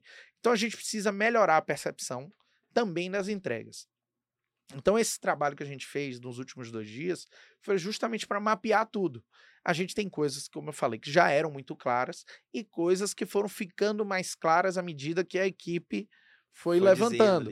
E, e aí, é, é, é, não tem uma receita de bolo. Então, eu vivi três planos de sócio de três clubes diferentes. Cada um é de um jeito. Eu não posso chegar coisas que eu fazia lá no Bahia, ah, vou repetir aqui que vai dar certo. É outra vai. ideia, né? Outra. Porque existem características socioeconômicas e culturais é. diferentes. O mineiro reage de um jeito diferente do baiano, que é diferente do carioca. É, BH, por muitos anos no mercado publicitário, era a cidade usada como cidade teste para produto. Porque o público é um público mais exigente. Então, se a coisa é, é, fosse aprovada em BH, aprova em qualquer lugar do Brasil. Então, tem características que são muito peculiares e que a gente tem que estar atento. É, então, a gente tem feito esse mapeamento. É, semana passada, como eu falei, a gente levantou, montou um diagnóstico e aí agora a gente começa um plano de ação para tentar ir, vamos dizer assim, acomodando as coisas dentro das nossas possibilidades. Mais uma vez, é, eu queria poder estalar o dedo e resolver os problemas, mas não é assim. Então, por exemplo, problema de atendimento. A gente, há dois meses atrás, tomou a decisão de que precisava aumentar a equipe. Aí, quando você toma a decisão dois meses atrás, é beleza, mas não aumenta a equipe da noite pro dia. Você tem que contratar as pessoas, você tem que treinar as pessoas, as pessoas precisam estar muito seguras da, da informação que elas vão passar, e aí, e aí essa brincadeira leva, sei lá, mais 45 dias para poder a equipe estar tá treinada, preparada. Então, tudo tem um, um tempo para as coisas acontecerem. O que eu acho que é mais importante para o torcedor é ele saber que a gente está atento a tudo que ele escreve, tudo que ele reclama, a tudo que ele está postando, a gente está atento. A gente não tem condição de responder a todo mundo, mas a gente está monitorando. Tem coisas que são realmente. É, o torcedor tem 100% de razão. Tem coisas que não, porque eh, ele não está enxergando o lado do negócio que a gente. Aí é função minha. É, fazer, fazer perceber, né? É. mas a gente está realmente muito atento a melhorar. para mim está muito claro que para o torcedor do Cruzeiro, o programa de sócio é um programa de experiência, é um programa de se relacionar com o clube. É muito menos um, um, uma questão financeira ou, ou uma questão só de jogo.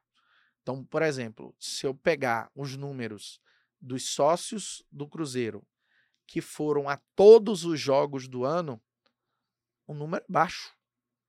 E olha que o estádio estava cheio o de número é baixo. Eu tenho mais torcedores. Os números maiores são torcedores que foram a um jogo ou a três jogos. Que isso, de sócio? É. Aí por quê? O que é que isso traz para a gente de análise?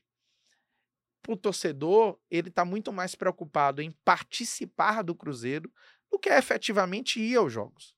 Então, a, a gente tem uma quantidade de. Como a gente tem muito sócio, a gente tem uma rotatividade grande de sócios indo aos jogos. Então, principalmente essa fase que a gente lotou todos os jogos, muita gente foi aos jogos, mas não ia em todos os jogos. Não era o mesmo torcedor que estava ali Não é jogo. sempre. Entendeu? Assim, eu vou ter de 70 mil. É, eu, eu, eu, não vou chutar um número para não, não ser leviano, mas torcedores que foram a todos os jogos desses 70, sei lá, eu tenho 2.000, 2.500. Que esses não faltam de jeito nenhum. E aí você vai, quem foi a 15 jogos, quem foi a, a 14, quem foi a 13. A gente tem tudo monitorado. Tudo monitorado. E aí, com base nesses dados, que a gente vai entendendo muito quais são as necessidades do torcedor. Então, um programa de pontos, torcedor gosta de trocar ponto por, por produto ou por experiência. Vamos melhorar as experiências. A gente fechou uma parceria muito bacana, até no, no Big Blue falou disso, com a 4BTS. Então, eles vão operar é, é, reduto, é, é, vão operar a, o, o, Cruzeiro Tour, então viajar para assistir os jogos. Tem muita experiência que a gente vai conseguir a partir de agora com esse novo braço é, também realizar. Então, o, o acho que é o mais importante para o torcedor é isso. Tenha ciência que a gente está atento a tudo que vocês estão escrevendo, a tudo que vocês estão almejando. Agora, muitas a gente tem que priorizar, ver o que é prioridade e, e ir implementando isso. E às vezes a implementação demora mais tempo do que é, a, a, gente gostaria, por questões às vezes técnicas ou, ou práticas mas a gente de fato vem sempre com a ideia do plano ir sendo mutável até ele, eu diria assim, é, entrar em velocidade de cruzeiro, com a expressão. Expressão muito boa. É, que para a gente cabe muito bem, né?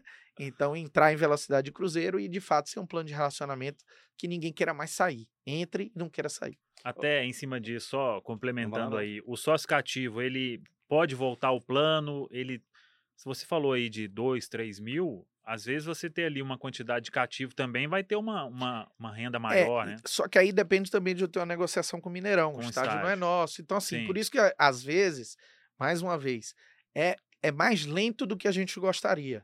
Porque a gente tem, na realidade, é outros entrantes no processo, né? Não é só o Cruzeiro. A relação não é meramente Cruzeiro e torcedor. É Cruzeiro, torcedor, Mineirão. Hum é, às vezes um outro parceiro, como a gente falou, Adidas, enfim. Então, a depender do que vai construir, você tem outros entrantes no processo. E aí você precisa amarrar muita ponta. E para amarrar a ponta, às vezes, demora mais do que a gente gostaria. E você acredita que dentro dessas discussões sobre o sócio, algumas coisas, ou várias dessas coisas, essas modalidades, talvez essa diminuição do número de oportunidades, né? E a melhoria delas já, vai, já vão estar tá para a próxima temporada aí? Já, a gente já planeja ela para 2023. Eu não diria que logo para o primeiro mês, mas é, é, a gente arrumando, porque eu vou dar um exemplo simples. A gente tem lá o plano é, fenomenal. Aí eu tenho fenomenal, fenomenal interior. O que é que muda de um para o outro, basicamente? São as mesmas entregas. Ah, o que muda é o fato de onde você mora. Mas eu não preciso tecnicamente, ter duas caixinhas e você ter que ter, ler as duas para poder entender que a única coisa que muda é onde você mora, para mudar o valor. Eu posso ter uma só e que na hora que eu preencha meu endereço, ele já deu desconto já pela distância. Então eu simplifico a comunicação e vou continuar tendo a mesma entrega, a, o mesmo benefício. Então, é, às vezes é uma coisa que parece simples, mas que é, melhora no, no para ajudar o torcedor a tomar a decisão de compra dele. Sim. Então a gente está atento até esses mínimos detalhes assim do que é que precisa é, até para facilitar a comunicação e ficar mais fluido para o torcedor. E até pensando nessa turma do interior aí, pode ter mais benefícios? Vocês estão pensando em, em várias coisas é, a também? gente tem que construir. É, é, por exemplo, é, eu vou dar um, um, um, exemplo lá da época do Bahia. o que é que a gente construiu? A gente tinha, lá tinha uma facilidade, né? A gente montou um modelo de marca própria. Então, como a marca era do clube, a loja era do clube, era tudo do clube, então a gente fazia o seguinte: o sócio do interior ele tinha um desconto relevante na compra de produtos pelo site. Porque a gente conseguia construir esse desconto, porque a marca era do clube, a loja era do clube. E aí o cara que mora a 300 quilômetros, que não vai em jogo nenhum, pelo menos ele tem um benefício dele comprar a camisa 30% mais barato porque é, ele usufrui menos do, dos outros benefícios. Sim. Então lá a gente conseguiu construir isso. Aqui já é mais difícil, porque a loja não é do clube. A loja tem um parceiro. É, o parceiro tem a margem dele. É, ao mesmo tempo, eu tenho uma fornecedora de material que tem a margem dela. Então é mais difícil de construir um benefício assim, é mais concreto. Mas a ideia é, de fato, trazer sempre mais benefícios para quem mora longe, porque usufrui menos do clube. A caravana foi um benefício, né? O projeto da caravana foi um jeito que a gente arrumou de levar o clube até eles, já que não dá para levar os jogos. Então eu acho que já foi, por exemplo, já uma tentativa, acho não, é uma tentativa de minimizar essa distância e levar o, o, o, Cruzeiro mais próximo deles. E acaba que a, a, caravana ali, pelos vídeos e tal, ela retratou muito esse sentimento do torcedor do interior também, né? Pô, gente entrando ali na, no caminhão ali, emocionado, como se estivesse entrando dentro do clube do mesmo, clube, né? Exato. É uma sensação que o torcedor da capital tá mais habituado, que vai no jogo, vê ali, e o do interior fica mais acompanhando de, a, a, distância, mas o Cruzeiro conseguiu de alguma maneira encurtar essa distância. Né? Exatamente. Tem aquela cena da senhora é, abraçando o escudo. no escudo, aquilo é lindo, pô, de arrepiar aquilo ali. Porque é de fato a gente ali, de alguma maneira ali, pequena, a gente conseguiu levar esse sentimento para eles, né? Então, a ideia, obviamente, é a caravana aí, ano que vem, permanecer, ter outras cidades, é, ampliar isso. É um projeto que não é um projeto barato, é um projeto que tem um custo, é, é, porque a, a caravana não é só o caminhão indo, né? Então, tem caminhão, tem equipe, a equipe não vai no caminhão, porque não, não, não dá para ir no caminhão, então tem que ter carro, Aí entra a MM de parceira para poder nos ajudar com os carros. E aí você vai construindo um modelo que a gente entenda assim, ó, em cada cidade custa X para poder operar uma caravana dois dias. E aí você tem um trabalho de vistoria técnica, tem que ir antes na cidade, fechar com prefeitura, fechar corpo de bombeiros, Local. polícia, aí não sei, é muito, é, é, é como se fosse montar um evento de um evento de, de, de, de para a cidade. Então, tem uma demanda ali, um backstage forte para fazer acontecer. Não é só chegar lá, parar o caminhão e abrir. Então, é, é, mas eu acho que também essa dificuldade traz a dimensão da, do tamanho que é. Então aí a gente acaba tendo atrações, é, leva ídolos para lá, para os ex-jogadores é uma maravilha, porque é, essas pessoas torcem para o clube, torcem e a, eh, a, você não vira torcedor só porque gosta da cor do escudo. É porque esses caras ajudaram você a virar torcedor. Tem uma né? representação humana. Tem uma representação. E a gente está agora entrando no movimento da, da, da, do futebol feminino também, de construir também é, é, é, essas referências no futebol feminino. Então, isso é muito importante. Aí você pega um jogador como Nonato, Marcelo Ramos. e tantos outros que a gente ativou na caravana, levar eles para essas cidades. Isso traz para eles também um, um, uma lembrança ali. Uma coisa da autoestima, de recuperar a autoestima, que às vezes se perde um pouco, de estar tá ali muitos anos sem jogar. É, Marcelo, no, no, no, caso Marcelo Ramos, é um, uma pessoa que tem muita proximidade, porque ele também é ídolo no Bahia, né? Sim. É, foi formado lá e ele tá, Itália. é, e ele foi é um dos dez maiores artilheiros do Bahia, um dos dez maiores artilheiros do Cruzeiro, mas sem sombra de dúvida aqui no Cruzeiro ele foi o auge da, da carreira dele, né? No Bahia foi no, juni, no juniores, aí foi profissional, estourou no profissional, e já veio para cá. É, então aqui é muito mais forte, gol de Copa do Brasil, final de Copa do Brasil, enfim, o cara é, é, não é flecha azul à toa. E, e, a gente conversa muito e ele sempre fala isso, pô, você não tem noção de como me faz bem estar tá perto da torcida, de, de, de, de fazer esse tipo de coisa. Isso me faz bem como eu sentir vivo, sempre me sentir vivo. Então, isso tem também uma importância muito grande, que a gente também tem que estar atento. E se tem importância para ele, imagina para o É, torcedor, né? exato. Que às vezes nunca nem veio no Mineirão e, e virou torcedor por causa deles. É. E, tá ali a oportunidade de ter eles ali, tirar foto e tal. Então, é, esse, esse projeto da caravana tem, acho que uma relevância, eu diria, muito assim, é, é, afetiva, maior do que até de negócio. Ô, Lene, um outro assunto também que rende muito é fornecedor de material. Como que é a relação do Cruzeiro hoje com a Adidas? A gente sabe que há algum tempo, né, porque o clube recebe royalties, né, todas essas coisas, mas tem uma quantidade também de material que ele precisa pegar e não pode ser uma coisa grande. No passado o Cruzeiro já teve muito isso. Essa relação hoje como que tá? A Adidas ela rende também uma parte financeira ao Cruzeiro. Vocês conseguiram controlar isso e até em termos dos produtos também para o torcedor. É, vamos lá. É, essa relação de material esportivo é- é bem importante a gente falar, porque ela é uma relação, é, como eu falei, que ela tem várias pontas, e às vezes o torcedor, obviamente, ele também não é obrigado de saber disso, né? É, mas que também é bem complexa. É, eu vou tentar sintetizar para ficar mais claro. Como é que funciona? A Adidas vende ao varejo, desse valor que ela vende ao varejo, ela paga um royalty ao clube Uhum. e o varejo bota para vender nas lojas. E aí você tem duas coisas importantes. A Adidas tem um modelo de trabalho que ele trabalha com quatro janelas de venda. Então, por exemplo, os lojistas, as, a- os produtos que eles vão vender em março, que é mais ou menos quando a Adidas lança a nova coleção, eles já estão tendo que fazer compra agora, novembro. Então, são cinco, seis meses, às vezes, de, de diferença. Uhum. O que eles vão vender em julho do ano que vem, eles já têm que começar a comprar em dezembro. Que é a camisa 2, por exemplo, ali É. perto, né? Então, você tem duas questões. Uma, a Adidas trabalha com muita antecedência. Por que, que ela trabalha com essa, ance- essa antecedência? Porque tem muito material importado.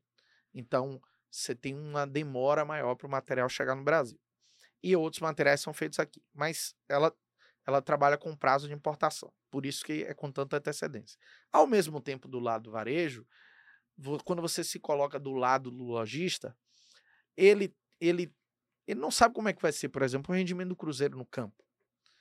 E aí ele tem que fazer uma decisão que é de desembolso, às vezes alto, sem saber se o time vai performar, porque quando performa vai vender, mas quando não performa, ele pagou o estoque e o estoque estiver parado, como é que ele vive? Como é que ele paga as contas dele? Pode sobrar Então, e pode faltar. É, é uma decisão difícil de se tomar dos dois lados.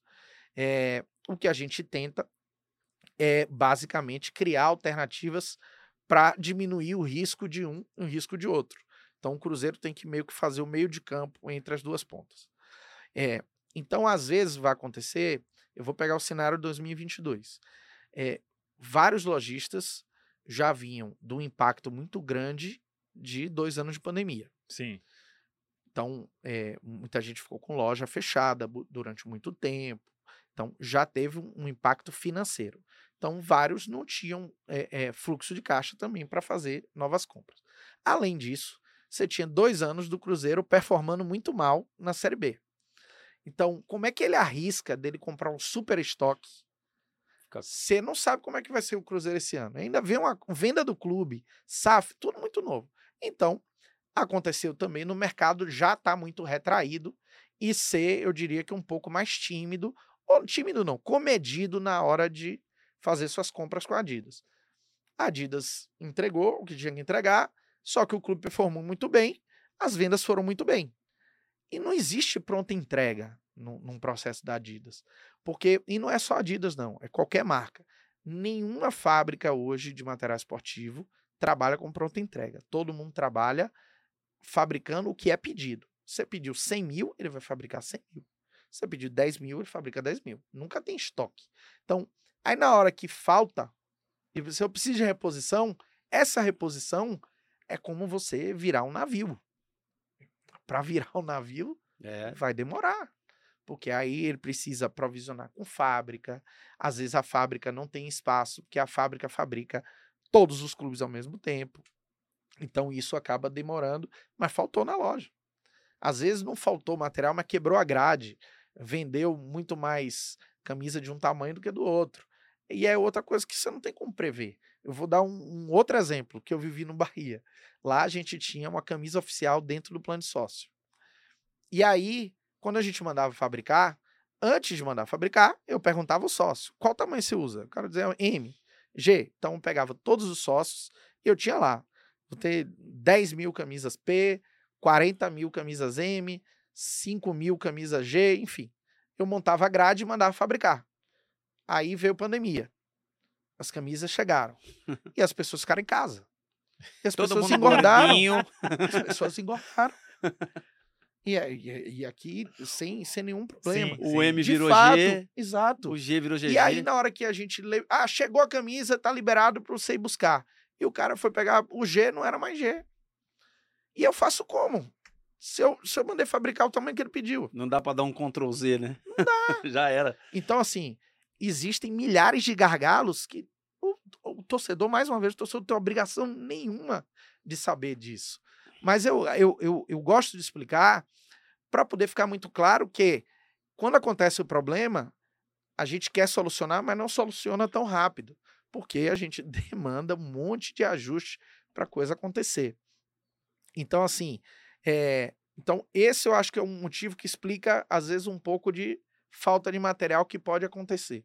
E não é, mais uma vez, não é a Adidas. é- pode acontecer qualquer uma, porque todas demandam de uma velocidade de produção. É, no caso da relação da gente com a Adidas, melhorou muito. É, eles já nos atendem, eu diria, com, com, com muito mais é, agilidade. E aí eu, eu posso dar, por exemplo, um, um feedback de uma situação. Esta camisa que está aqui na, na, na imagem, que A foi do a acesso. camisa, Você segura na taça ali, ó. camisa do acesso. Essa camisa, ela já existia no estoque da Adidas. Ela não foi uma camisa que, ah, Cruzeiro, vamos fazer assim, não. Ela já existia no estoque da Adidas. Eu sabia particularmente que ela existia no estoque, porque eh, quando eu estava no Bahia, eu, eu tentei fazer uma, uma espécie de collab com a Adidas. Que collab, para quem não conhece a expressão, é quando duas marcas se juntam para desenvolver um produto.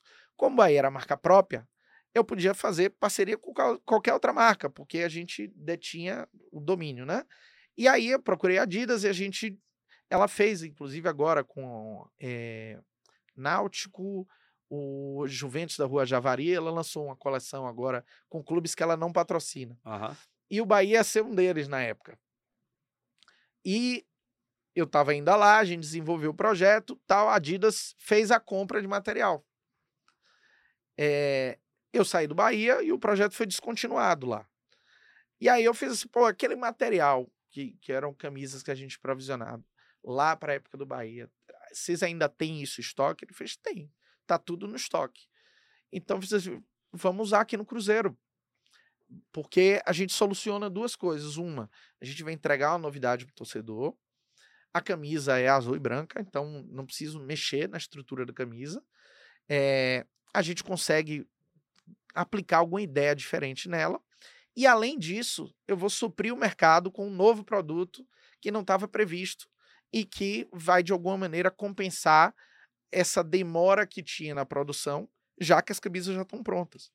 Então, basicamente, é apli- perdão, aplicar escudo, eh, patrocinador, organizar e botar para vender. Eles, pô, Aline, então vamos fazer.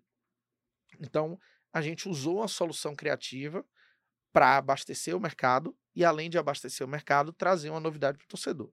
Por que, que eu estou citando isso como exemplo? Isso mostra já uma boa vontade e uma disponibilidade da Adidas de atender o Cruzeiro em tudo que for possível. Sim. Óbvio que às vezes a Adidas aqui no Brasil, ela não vai conseguir atender às vezes com algumas coisas, porque são determinações que vêm da Adidas Mundial. Então eles também ficam amarrados com algumas coisas, assim, engessados em alguns processos. Mas cabe ao clube de tentar no dia a dia ir melhorando isso. Uma queixa grande do torcedor é que nunca tem tudo do enxoval, né? Exato, É. aquela, aquela Camisa de frio, polo, aquela de frio. É, a- umas a- parcas aí cabulosas. A A camisa do parca, Pessolano. é, camisa polo, não tem. Isso é uma decisão que a gente ainda não, não consegue tomar junto à Adidas, porque já vem a determinação deles dizendo, ó, os produtos que vão para varejo são esses. E às vezes tem um produto que não vai para varejo que vira sucesso. E eles não têm como mexer nesse botão e Vamos, vamos colocar agora. é porque foi uma decisão tomada lá atrás e não muda, é imutável dentro do processo deles. Então, isso é a dificuldade que a gente tem que saber conviver com ela. Aí, qual é o lá, o que é que o Cruzeiro tem que fazer? É ir apontando para eles, ó, para aqui, a gente está perdendo oportunidade, não sei o quê, para que no outro ano a gente consiga ampliar o número de produtos. Sim. Aí amplia. E aí no outro ano amplia mais, até chegar no momento que a gente consiga ter a coleção inteira. Todo, Na- tudo. na- Isso é o que a gente almeja. Mas não depende do Cruzeiro. Depende da Adidas. E a Adidas não depende só dela, depende de um monte de situação interna deles. Então, é, é, essas situações acabam acontecendo, mas a gente fica, eu diria que monitorando também é, esse tipo de situação para poder tentar resolver para o torcedor. Logo no começo você falou, por exemplo, de camisa retrô. É, a, a gente tem possibilidade de fazer camisa retrô com Adidas, mas a gente também tem os licenciados é, especializados em camisa retrô. A gente já fechou com alguns que já estão em processo de desenvolvimento. E aí, o processo de desenvolvimento da camisa retrô, é, eu tenho um carinho muito específico a respeito desses produtos, porque eu sou colecionador de camisa. É, então, o fato de eu colecionar camisa é, me trouxe um cuidado, vamos dizer assim, maior de querer que o produto seja o mais fiel possível. Então, para a gente reproduzir, o que é que a gente tem feito? A gente já escolheu o modelo, a gente pegou a camisa original de um colecionador que comprou a camisa por não sei quantos mil reais, é, camisa usada pelo jogador na época tal e tal, e a gente mandou para a fábrica a camisa original. Ele disse assim: eu só sai daí na hora que você me entregar a cópia fiel dessa camisa.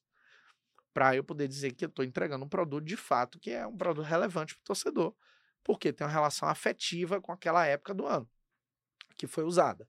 Então a gente tem esse cuidado. Eu acho que uma coisa muito importante que a gente já está fazendo, e o torcedor vai começar a pegar aos pouquinhos, é, e eu diria que isso é, eu estou falando até abertamente assim a primeira vez, é que a gente está subvertendo o conceito é, da, da, dos licenciamentos e da comunicação visual do clube. O que é que é feito num processo normal?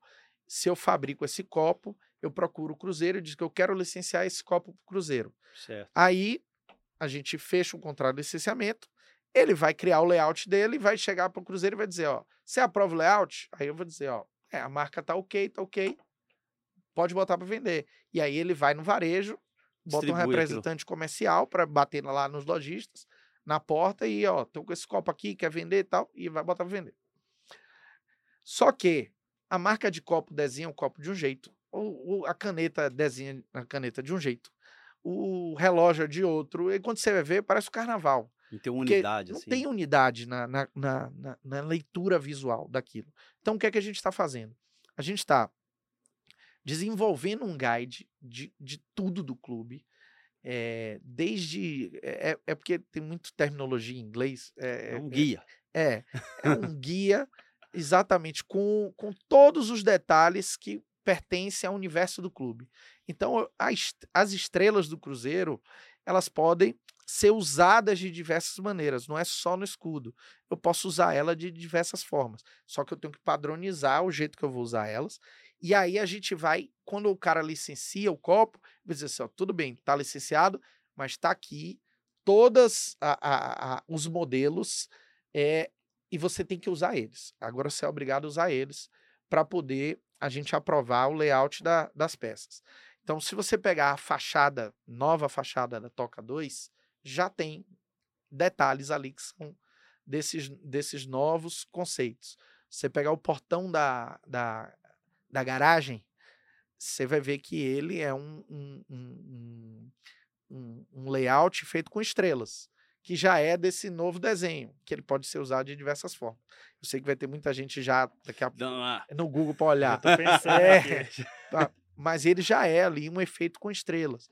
Aquela raposa que está no portão onde a gente Sim. entra já é um conceito novo, também de como usar a raposa. Então, a gente vai ter diversas formas da raposa e e diversas maneiras de como ela está se comportando.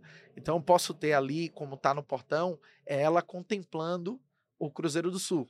Mas eu, eu tenho posição da raposa atacando, eu tenho posição da raposa encarando, e aí eu vou ter vários tipos de raposa encarando, vários tipos de raposa é, atacando, vários tipos dela contemplando. E esse desenho ele vai mudando de acordo com o público o produto ao qual vou me direcionar. Então, ele pode ser, é, se eu vou conversar com um público que é mais focado em esportes, eu vou fazer uma raposa mais, eu diria, é, é, mais mutante. Vamos dando um exemplo. Para ela ser mais parecida com um personagem de jogo. É, mas se eu vou fazer para criança, eu tenho que fazer ela de outro jeito. Ela tem que ser Pode mais fofinha. Né? Tipo assim, é. é. Então a gente usa exemplo, por exemplo, de Harry Potter. É, quando você vai ver é, os produtos de Harry Potter, é, eu tenho lá a coruja. É um, um, um elemento né, do universo Harry Potter. Se eu pegar uma camisa e botar uma coruja e der para o meu filho de 10 anos, meu filho vai dizer que essa camisa é camisa de criança, porque ele já não se considera criança o suficiente para usar uma corujinha que é fofinha.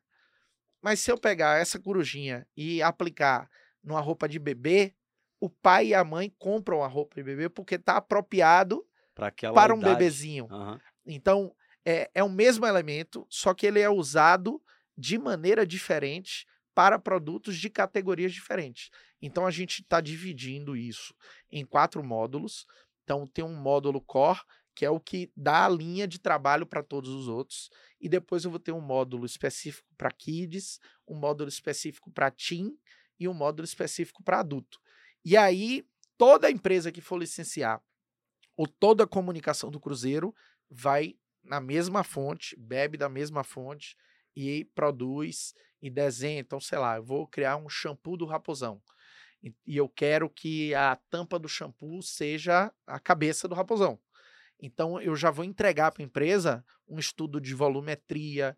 Vai estar tá tudo pronto. Ela só vai ter que meter a mão e executar. Então, isso vai ser um grande avanço para o Cruzeiro, porque isso vai tá possibilitar. Já está acontecendo isso? Vai... Já, já está acontecendo. Esse exemplo da fachada já são de coisas que a gente já está usando. A gente lançou a campanha é, agora no sábado, do Dia da Consciência Negra, que a gente fez o Preto Celeste, aquelas constelações que a gente usou nos layouts já são também é, assets desse novo trabalho. Então, o torcedor, aos pouquinhos, vai começar a perceber que está tendo mais unidade de tudo que o Cruzeiro está comunicando. E isso ajuda em tudo, não só numa qualidade melhor de produto, mas também da forma como as pessoas percebem o clube as pessoas vão começar a perceber o clube de outra maneira. Que legal, velho. Quando você fala da camisa retrô aí, vai ser possível até o fornecedor da época? Você pode colocar ou não, não, né? Isso a gente não pode porque a gente não é detentor da marca, né? É, aconteceu agora no Manchester. Para mim foi o primeiro caso que eu vi em, em, em, minha vida assim profissional de futebol. O Manchester lançou uma camisa retrô de quando eles foram eh, campeões da Champions League que o patrocínio era Sharp. Sharp. E eles lançaram com, com Sharp. Sharp. É, lançaram exatamente com o patrocinador, com o fornecedor da época, tudo igual. Porque eles conseguiram autorização tanto dos atuais para liberar fazer e conseguiram dos antigos a oportunidade de liberar a marca. Mas foi a primeira vez que eu vi. No Bahia, a gente é, é, fez uma vez uma retrô, é, que foi a do título de 88, e eu queria muito botar o, o, o Coca-Cola, mas não podia. A gente tem um contrato com a Ambev. Aí o que eu fiz na época foi é, a frase seja sócio é, a gente usou a fonte da Coca-Cola.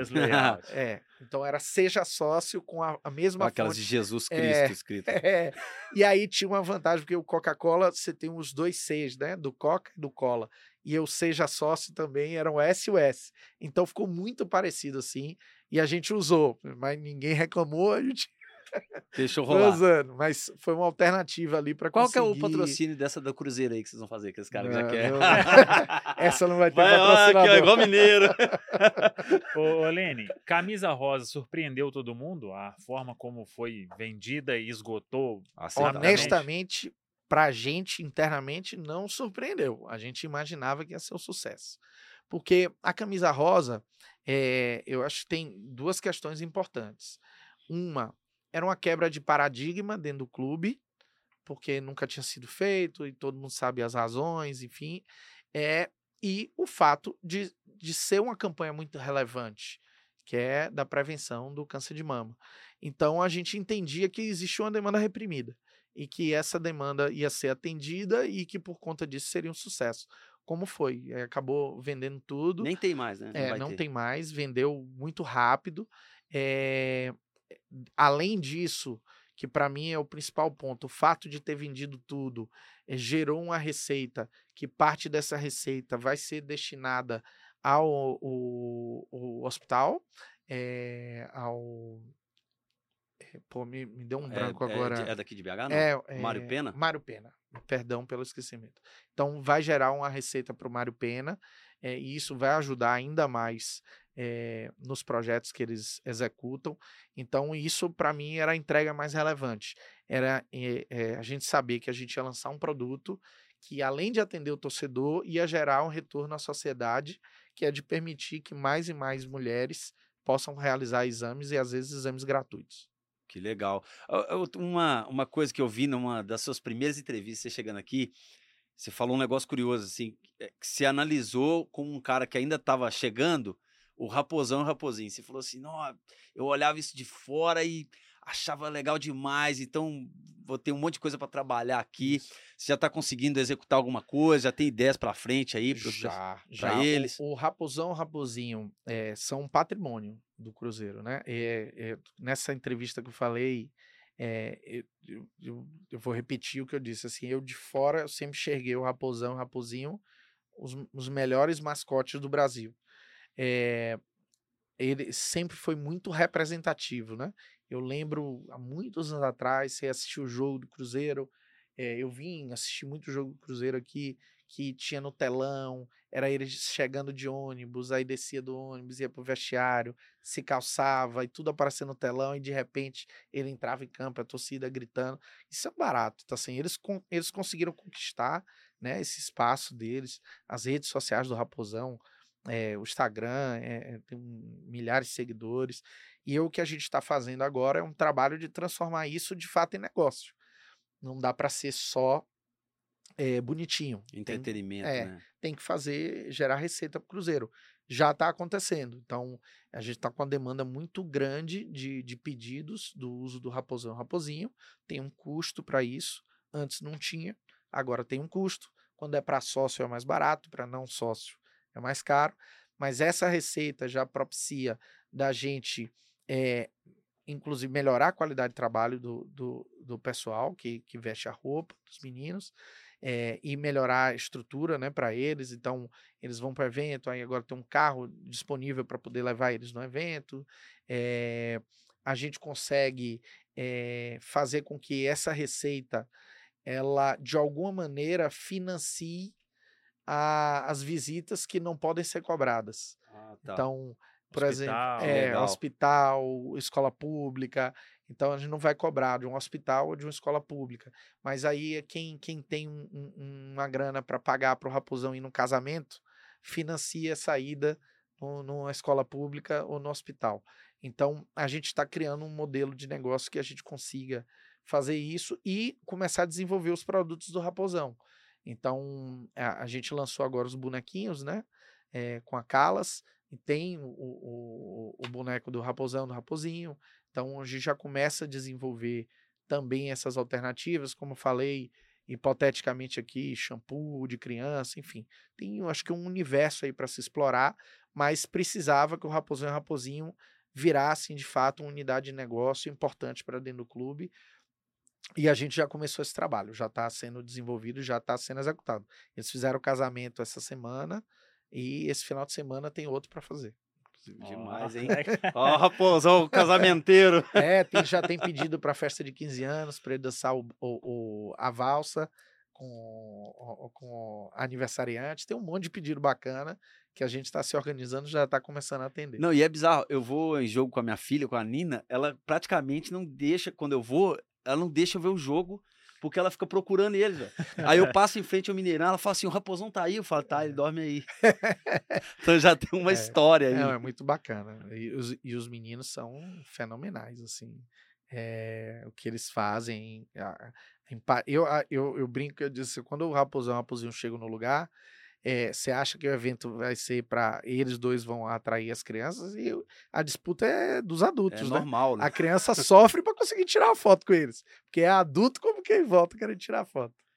Galera, estamos caminhando aí para a reta final. Aí nós vamos passar aqui pelas perguntas aí. Às vezes a gente não fez, né? E o pessoal do chat aí sempre tem boas perguntas, então pode mandar aí no chat normal, no super chat, que aí a gente faz uma uma leva aqui nessa reta final com o Lênin. Ô, Lênin, eu queria saber se a Adidas ela passa um feedback, ó, vendeu tanto esse ano, 2020 foi o primeiro, 2021, 2022, ela vai falando isso? Sim, a gente tem relatórios que a gente recebe deles, esses relatórios se dividem, né? Porque eu tenho um, relatório deles e eu tenho um relatório dos lojistas, que aí depois eu tenho que cruzar para ver as informações estão estão batendo certinho. Mas a gente sim recebe esses relatórios. A Adidas teve um, um, um, os primeiros anos ruins com o Cruzeiro, justamente, obviamente, por conta da queda é, e do, do, do, desempenho do time.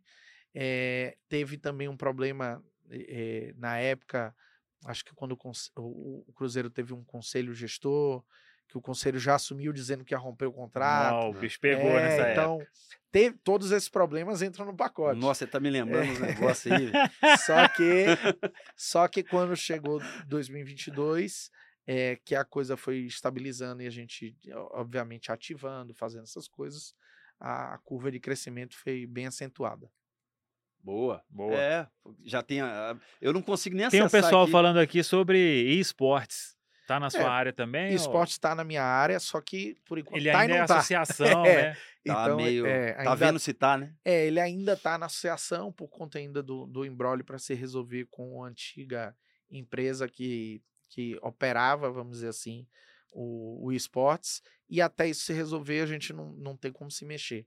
Mas na hora que for resolvido, passa para a bola para a gente e a gente tem aí muita coisa engatilhada para acontecer. O Samuca, antes da galera, a galera já vai ficar brava comigo, né? Que eu ah. falo que a galera já não é a galera mais. Pô, eu, assim, pra, parabenizar, né? Obviamente, muitas mãos envolvidas nisso pelo Big Blue, assim. É, o Cruzeiro vendeu aquilo como algo inédito, é, que é a maior transmissão daquele tipo para times de futebol. Eu realmente, eu, não, eu não pude ver é, em real time, eu estava trabalhando muitas vezes, mas vi depois Sim. os vídeos e realmente foi sensacional. Como que o Cruzeiro viu pós o pós do Big Blue, assim, como é que você, pessoal do Cruzeiro, discutiu esse pós, assim, do evento? É, foram mais de 100 mil inscrições, É, foram né? 140 mil inscrições. Cara, então, é, pra gente isso é maravilhoso, né, porque é, isso mostra o tamanho da importância que as pessoas deram, porque o, Big Blue, no final das contas, é, eu digo Big Blue, ele é uma prestação de conta. É, porque ali a gente diz tudo que a gente fez e, e por que fez e, e, as coisas que a gente planeja fazer. Então ele vira uma prestação de contas para o torcedor. É, e esses cadastros todos nos ajudam a entender melhor o torcedor. Porque é, eu consigo cruzar nesses cadastros, aí eu consigo ver quem é sócio e quem não é. Então aí eu, eu já tenho aqui uma fatia de que é o cara que consome mais o clube. Pelo né? menos 70 mil você já É, tem. já né, tá como lá sócio. porque ele consome o clube como sócio, ele consome o Big Blue, então esse é o cara mais engajado. Então eu vou trabalhar ele de um jeito. Mas eu tenho uma turma enorme de, de, de homens e mulheres que se inscreveram e não são sócios, mas assistiram o Big Blue. Então esses aqui eu preciso entender eles. Por que, que eles não são sócios, por exemplo? O que é que está faltando para converter, né? Então aí eu vou me comunicar com eles de outro jeito. E aí eu, eu vou pegar também essa base e cruzo com a base da caravana, por exemplo, para entender, será que essa turma aqui também participou da caravana? Então, assim, a gente tem, eu diria que um, um- a gente está montando né, um ecossistema que a gente consiga, através desses projetos, que a gente consiga captar esses leads, jogar todos eles ali para dentro do, do ecossistema e começar a segmentar a forma que a gente vai se relacionar com cada torcedor. Então, cada um é de um jeito, cada um tem uma necessidade, uma demanda diferente, e a gente vai procurar, é, de alguma maneira, entregar aquilo que a pessoa está esperando, né? É, é- é- é entender ali qual é a demanda e, e- e buscar atender ela de alguma maneira mais eficiente, porque eu já sei o que é que ele precisa. O Amante Celeste mandou aqui pelo Superchat, eu mereço prêmio, fui em todos os jogos em 2022. O Eustáquio Vieira. Samuel, aqui em o prê- São o Paulo. aqui. Olha o prêmio aí, ó. O prêmio tá lá, né? o Eustáquio Vieira. Samuel, aqui em São Paulo não acha a camisa do Cabuloso. Pergunta o Lene por quê. É, isso provavelmente é por conta do da rede varejista, né? Porque é, é quando você vai, foge do estado, é, e aí São Paulo, Rio de Janeiro, Brasília, enfim, eu estou citando aqui é, estados onde a gente tem até grande representatividade de torcedores. É, normalmente quem vai vender a camisa do Cruzeiro são as redes nacionais. Aí eu vou Sim. citar aqui Centauro, é, Decathlon, são essas empresas que vão vender.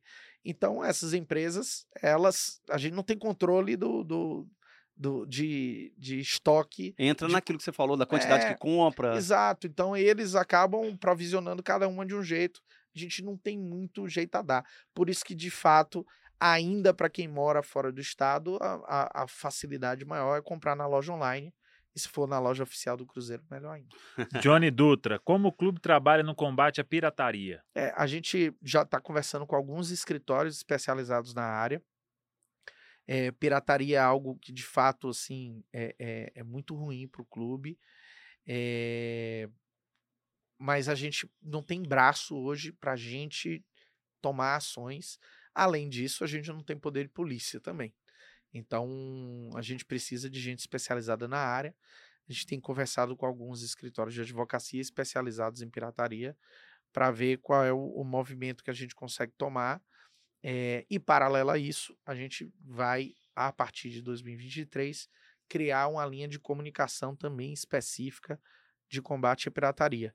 Mas a gente sabe, conhece bem o mercado brasileiro, a dificuldade que é, porque o, o problema não está no, no rapaz que está na frente do Mineirão com varal, estendido, vendendo camisa pirata. Ele, de alguma maneira, está procurando um jeito de sobreviver. O, o problema tá é com quem fabrica e onde É. fabrica. E aí é onde você precisa atuar, né? Para matar na raiz. Não é o, o, o que está ali na, na, na rua tentando sobreviver. E isso expande pro digital também? Quando você fala pirataria, tudo?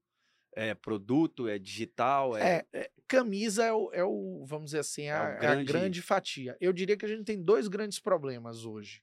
Um é a pirataria de camisa e o outro é a falsificação de ingresso. Esse também é bem grave, é bem ruim pra gente, porque Cru- isso gera outros problemas, né?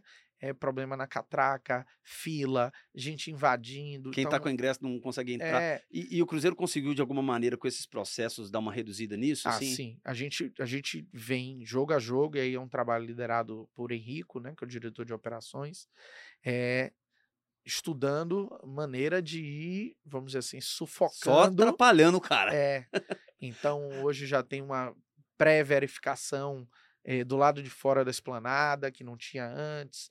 eh, na catraca já é de outro jeito. Então, Poucas horas aí- antes do jogo. é, e aí a gente tem o app agora, a ideia é ter ingresso também no app para poder diminuir esse problema.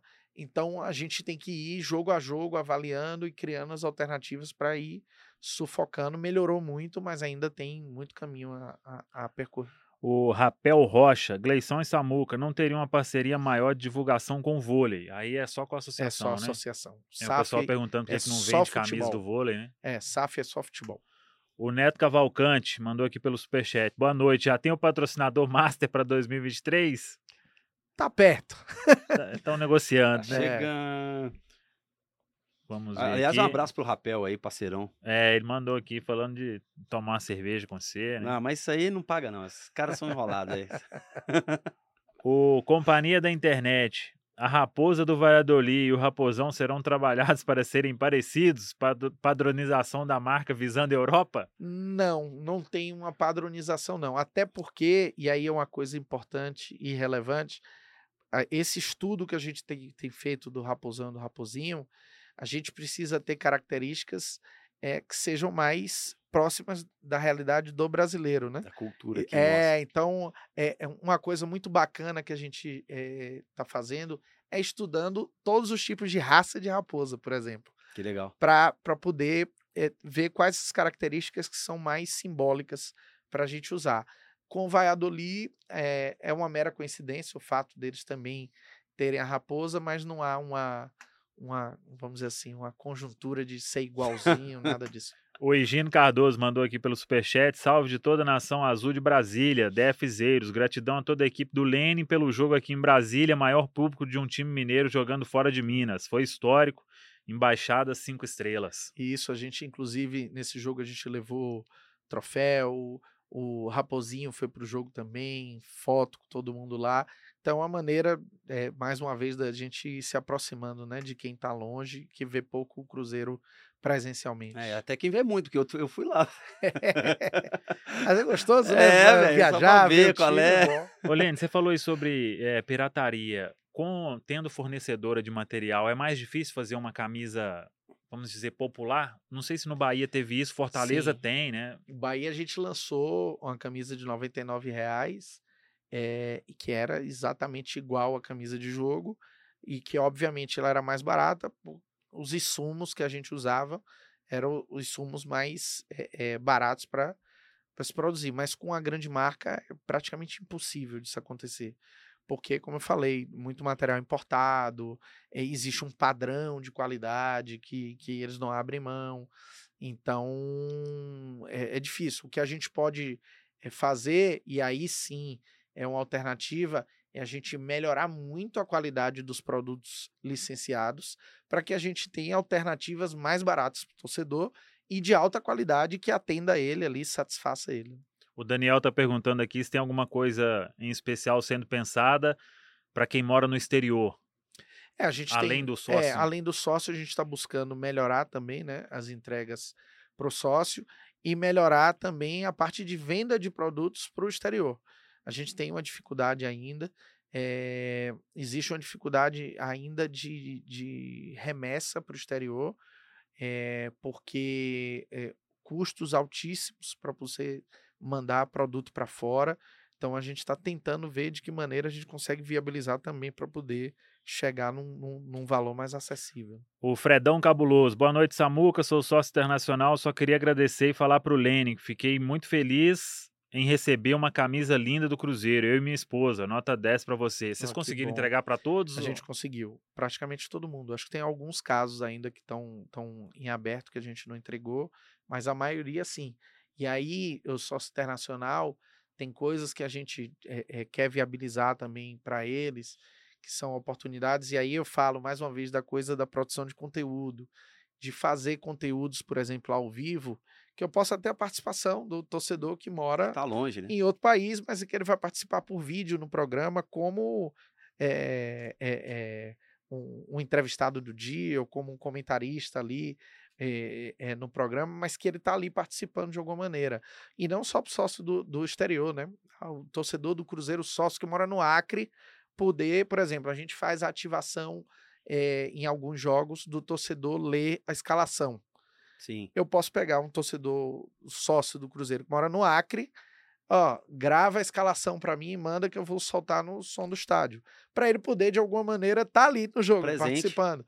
Então a gente está buscando alternativas criativas para poder contemplar todo mundo o máximo de, de oportunidades possíveis. O Carlos Eliésio, mora em Ribeirão Preto, sou sócio só para ajudar, porque não tenho benefício nenhum. É aquilo que você estava falando. É de... isso, é a percepção do benefício. Que a gente precisa melhorar muito para ele entender que, de fato, ele não está só ajudando, porque ele tem entrega também. E é como você falou, o Zé Delivery. Se ele vai usar o Zé Delivery lá, ele tem benefício. O Aí- povo pediu iFood aqui, que seria. uma- Pediu iFood pra gente? Não, é Ah, iFood para fazer parceria, porque Então, é assim, que mais gasta. a gente, a gente precisa melhorar a percepção realmente de benefício. É, mas o Zé já deu uma adiantada pra mim lá, que eu tô voando os Red Bull direto lá com desconto sócio, viu, Samuca? O Bruno César Alves. Boa noite, Samuel. Para o sócio no interior, não poderia ter algo parecido com as camisas para o sócio internacional? Minas é muito grande e é difícil estar no Mineirão sempre.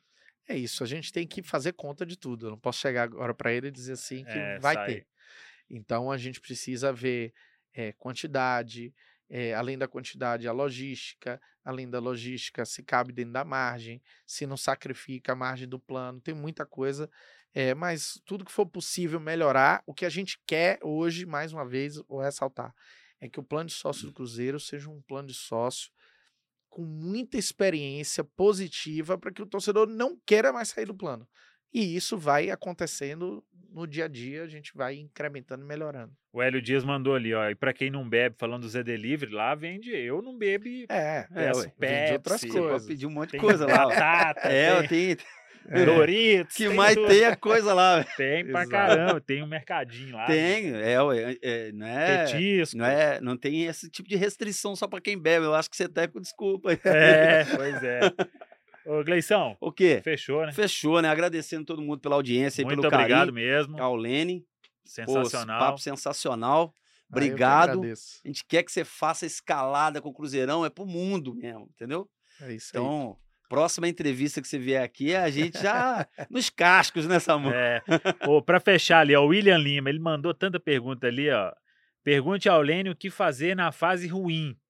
Esportiva, promoção de ingresso, etc. Surfar na boa é muito fácil. Não, que não com vem a ruim, certeza, né? mas eu vou lhe dizer, é, qual é o nome dele? William. William, eu tenho 17 anos de futebol. Fase boa Raro. é raro. eu vivi mais tempo na turbulência do que na fase boa. Mas é isso, é, é criar o engajamento com o torcedor e, e, e aí, obviamente, mais uma vez, não tem receita de bolo, mas aí, por exemplo, se a gente melhora a percepção do plano de sócio, de entrega, independente da fase tá ruim, ele vai entender que aquilo ali traz um benefício para ele e ele se mantém sócio. Na comunicação, a gente tem que se comunicar de uma maneira mais honesta, mais aberta com o torcedor. E, e que a gente entenda que no momento da, da raiva, da explosão, ele vai ali desabafar, xingar, a gente vai dosando. Is- Isso aí vai acontecer sempre. É, mais uma vez, a gente no futebol, quem trabalha com futebol, vive mais momento Turbulento. difícil do que momento bom. É, o momento, e, e por isso que a gente internamente sempre fala assim: vamos comemorar sempre nossas pequenas eh, conquistas, nossos pequenos triunfos, porque é, é, passa, é efêmero, então a gente precisa estar sempre ali buscando o melhor. Mas quando a fase for ruim, a gente conta com o torcedor do mesmo jeito. E, e vai tentar entender deles e, e- e- criar os afagos que forem possíveis. O Sargento Lu Luxinger. Sou sócio fenomenal, moro no Espírito Santo e nenhum parabéns eu recebi no dia do meu aniversário. É, Serra são- Espírito São Santo. coisas que a gente precisa melhorar. Por exemplo, é, um, um- um- só um e-mail com, com uma carta parabéns, seu aniversário, eu acho bacana já. É, a gente precisa ter. É, mas eu quero mais, eu não quero só isso. Por que não um, um- aqui, gente, não estou prometendo não, viu? Pra mas por que não se a gente conseguir fazer um vídeo do jogador dando os É, parabéns? campo aí. É, isso é melhor ainda. Então, é, é mais uma vez, assim, ressaltando, a, a, a gente sabe de todos os problemas, tá- tem tudo mapeado e a gente tem que ir priorizando e ir melhorando todo dia. E ele tá todo certo, é 100% certo. Qual é o nome eu- dele? O Sargento Luxinger. Então manda É, um bando no- parabéns pra ele agora. É. Parabéns, Ah. felicidade. do seu aniversário desse ano, do próximo ano eu já vou antecipar. Já casa. Mas tô brincando, você tá certo, tem que cobrar mesmo e a gente vai fazer o melhor para lhe entregar os parabéns da melhor maneira possível. O Amante Celeste tá pedindo aqui spoiler da Black Friday. Ah, mas já tá perto, não precisa do spoiler, né? É, já E chegou. é, é a Blue Friday. É, É, É, Blue no Friday. nosso caso é Blue. bem, Boa, bem boa, lembrado, boa. boa. O Amantes aí, ó, É. quebrou. É, e já eu deu uma junto. quebrada aí. É. O, o Diogo Oliveira mandou uma mensagem ali, falou que eu não li, mas ficou aqui pra... É, acho que não vou achar, Chat não. frenético É, mais o uma chat vez. né? quando fala aqui, a turma vem. Mas é isso aí. Muito obrigado a todo mundo aí. Ô Diogo, eu peço desculpa aí porque eu não vi a sua mensagem. E vamos juntos, Olene. Brigadão. E pode contar com a gente Poxa, aí eu sempre. que agradeço o convite. Bem da Obrigado gente, mais pessoal, uma lá, vez. né? É, pra, é pra, que pra nós a calma. assim, ó, boa. legal lá, É. viu? Vou- Obrigado mais uma vez. É, realmente, como eu falei desde o início, o estúdio tá lindo, o papo foi ótimo. É sempre bom um espaço para a gente poder explicar ao torcedor com calma, com tempo, tudo que está acontecendo. É, a gente tem certeza que, que esse projeto em 2023 vai ser ainda muito difícil. A gente tem muito obstáculo, mas a gente sabe o que tem que fazer. Eu acho que isso é muito importante. E mais uma vez, queria terminar aqui ressaltando: continuem. Você que já é sócio, continue no plano de sócio. Eh, você que está perto de vencer, já faça sua renovação. E você que não é sócio, também entre no programa. Você vai colaborar com o Cruzeiro. É uma paixão de todo mundo. Eu falo, quando o Cruzeiro está bem, muda a cara da cidade. Cidade é outra no dia que a gente ganha, né? Tem até a frase, né? Quando o Cruzeiro ganha, BH fica da hora. Né? É, então, assim, Você é, é, do a, maloqueiro, gente, né? a gente sabe o impacto que a gente tem na vida das pessoas, no humor das pessoas. E a gente depende do sócio para poder ter esse, vamos dizer assim, esse é, é, respiro durante o ano e poder buscar coisas novas. Então, você que não é sócio, seja, e você que já é sócio, renove, a gente conta com vocês. Obrigado por tudo. E o Cruzeiro está de portas abertas aí para todos que queiram abraçar o projeto.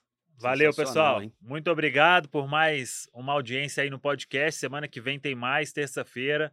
Estamos tentando aí um convidado. Aí Daqui- eu quero ver aí esse eu, chat aí aí. eu quero ver também, É, hein? porque o pessoal ficou perguntando ali, ó. a- pergunta o Lene onde vai ser a apresentação do Cristiano Ronaldo e tal. Calma, calma. Torcedores, calma. Torcedores, calma. É, ô, ô, Samuca, só para lembrar, se você assistiu a gente, quer mandar para alguém, espalha esse link aí, pega o link que vai estar provavelmente amanhã já postado nos agregadores de podcast, espalha pra galera, para todo mundo ter acesso à mesma informação. O Lene deu informações importantes, relevantes aí, legais, já da temporada passada, da vida dele também, da, da próxima temporada que tá por vir.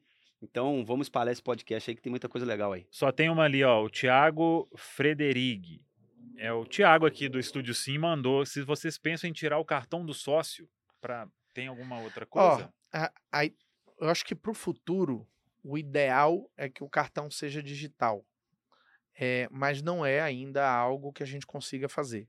Porque isso demanda muito teste, isso demanda é, muita eficiência tecnológica e que a gente ainda, eu diria que está remando ainda com muita coisa. Então, para fazer uma migração dessa, a gente tem que estar muito seguro de que não vai ter problema. Então, por enquanto, ainda com os cartões de sócio, mas tentando melhorar a tecnologia. Valeu, pessoal. Muito obrigado mesmo e agradecer aqui a nossa casa, né? Estúdio Sim. Tamo junto aí, Samuca. Tamo junto. Valeu. Até a próxima. Vamos que vamos, galera. Tchau lá.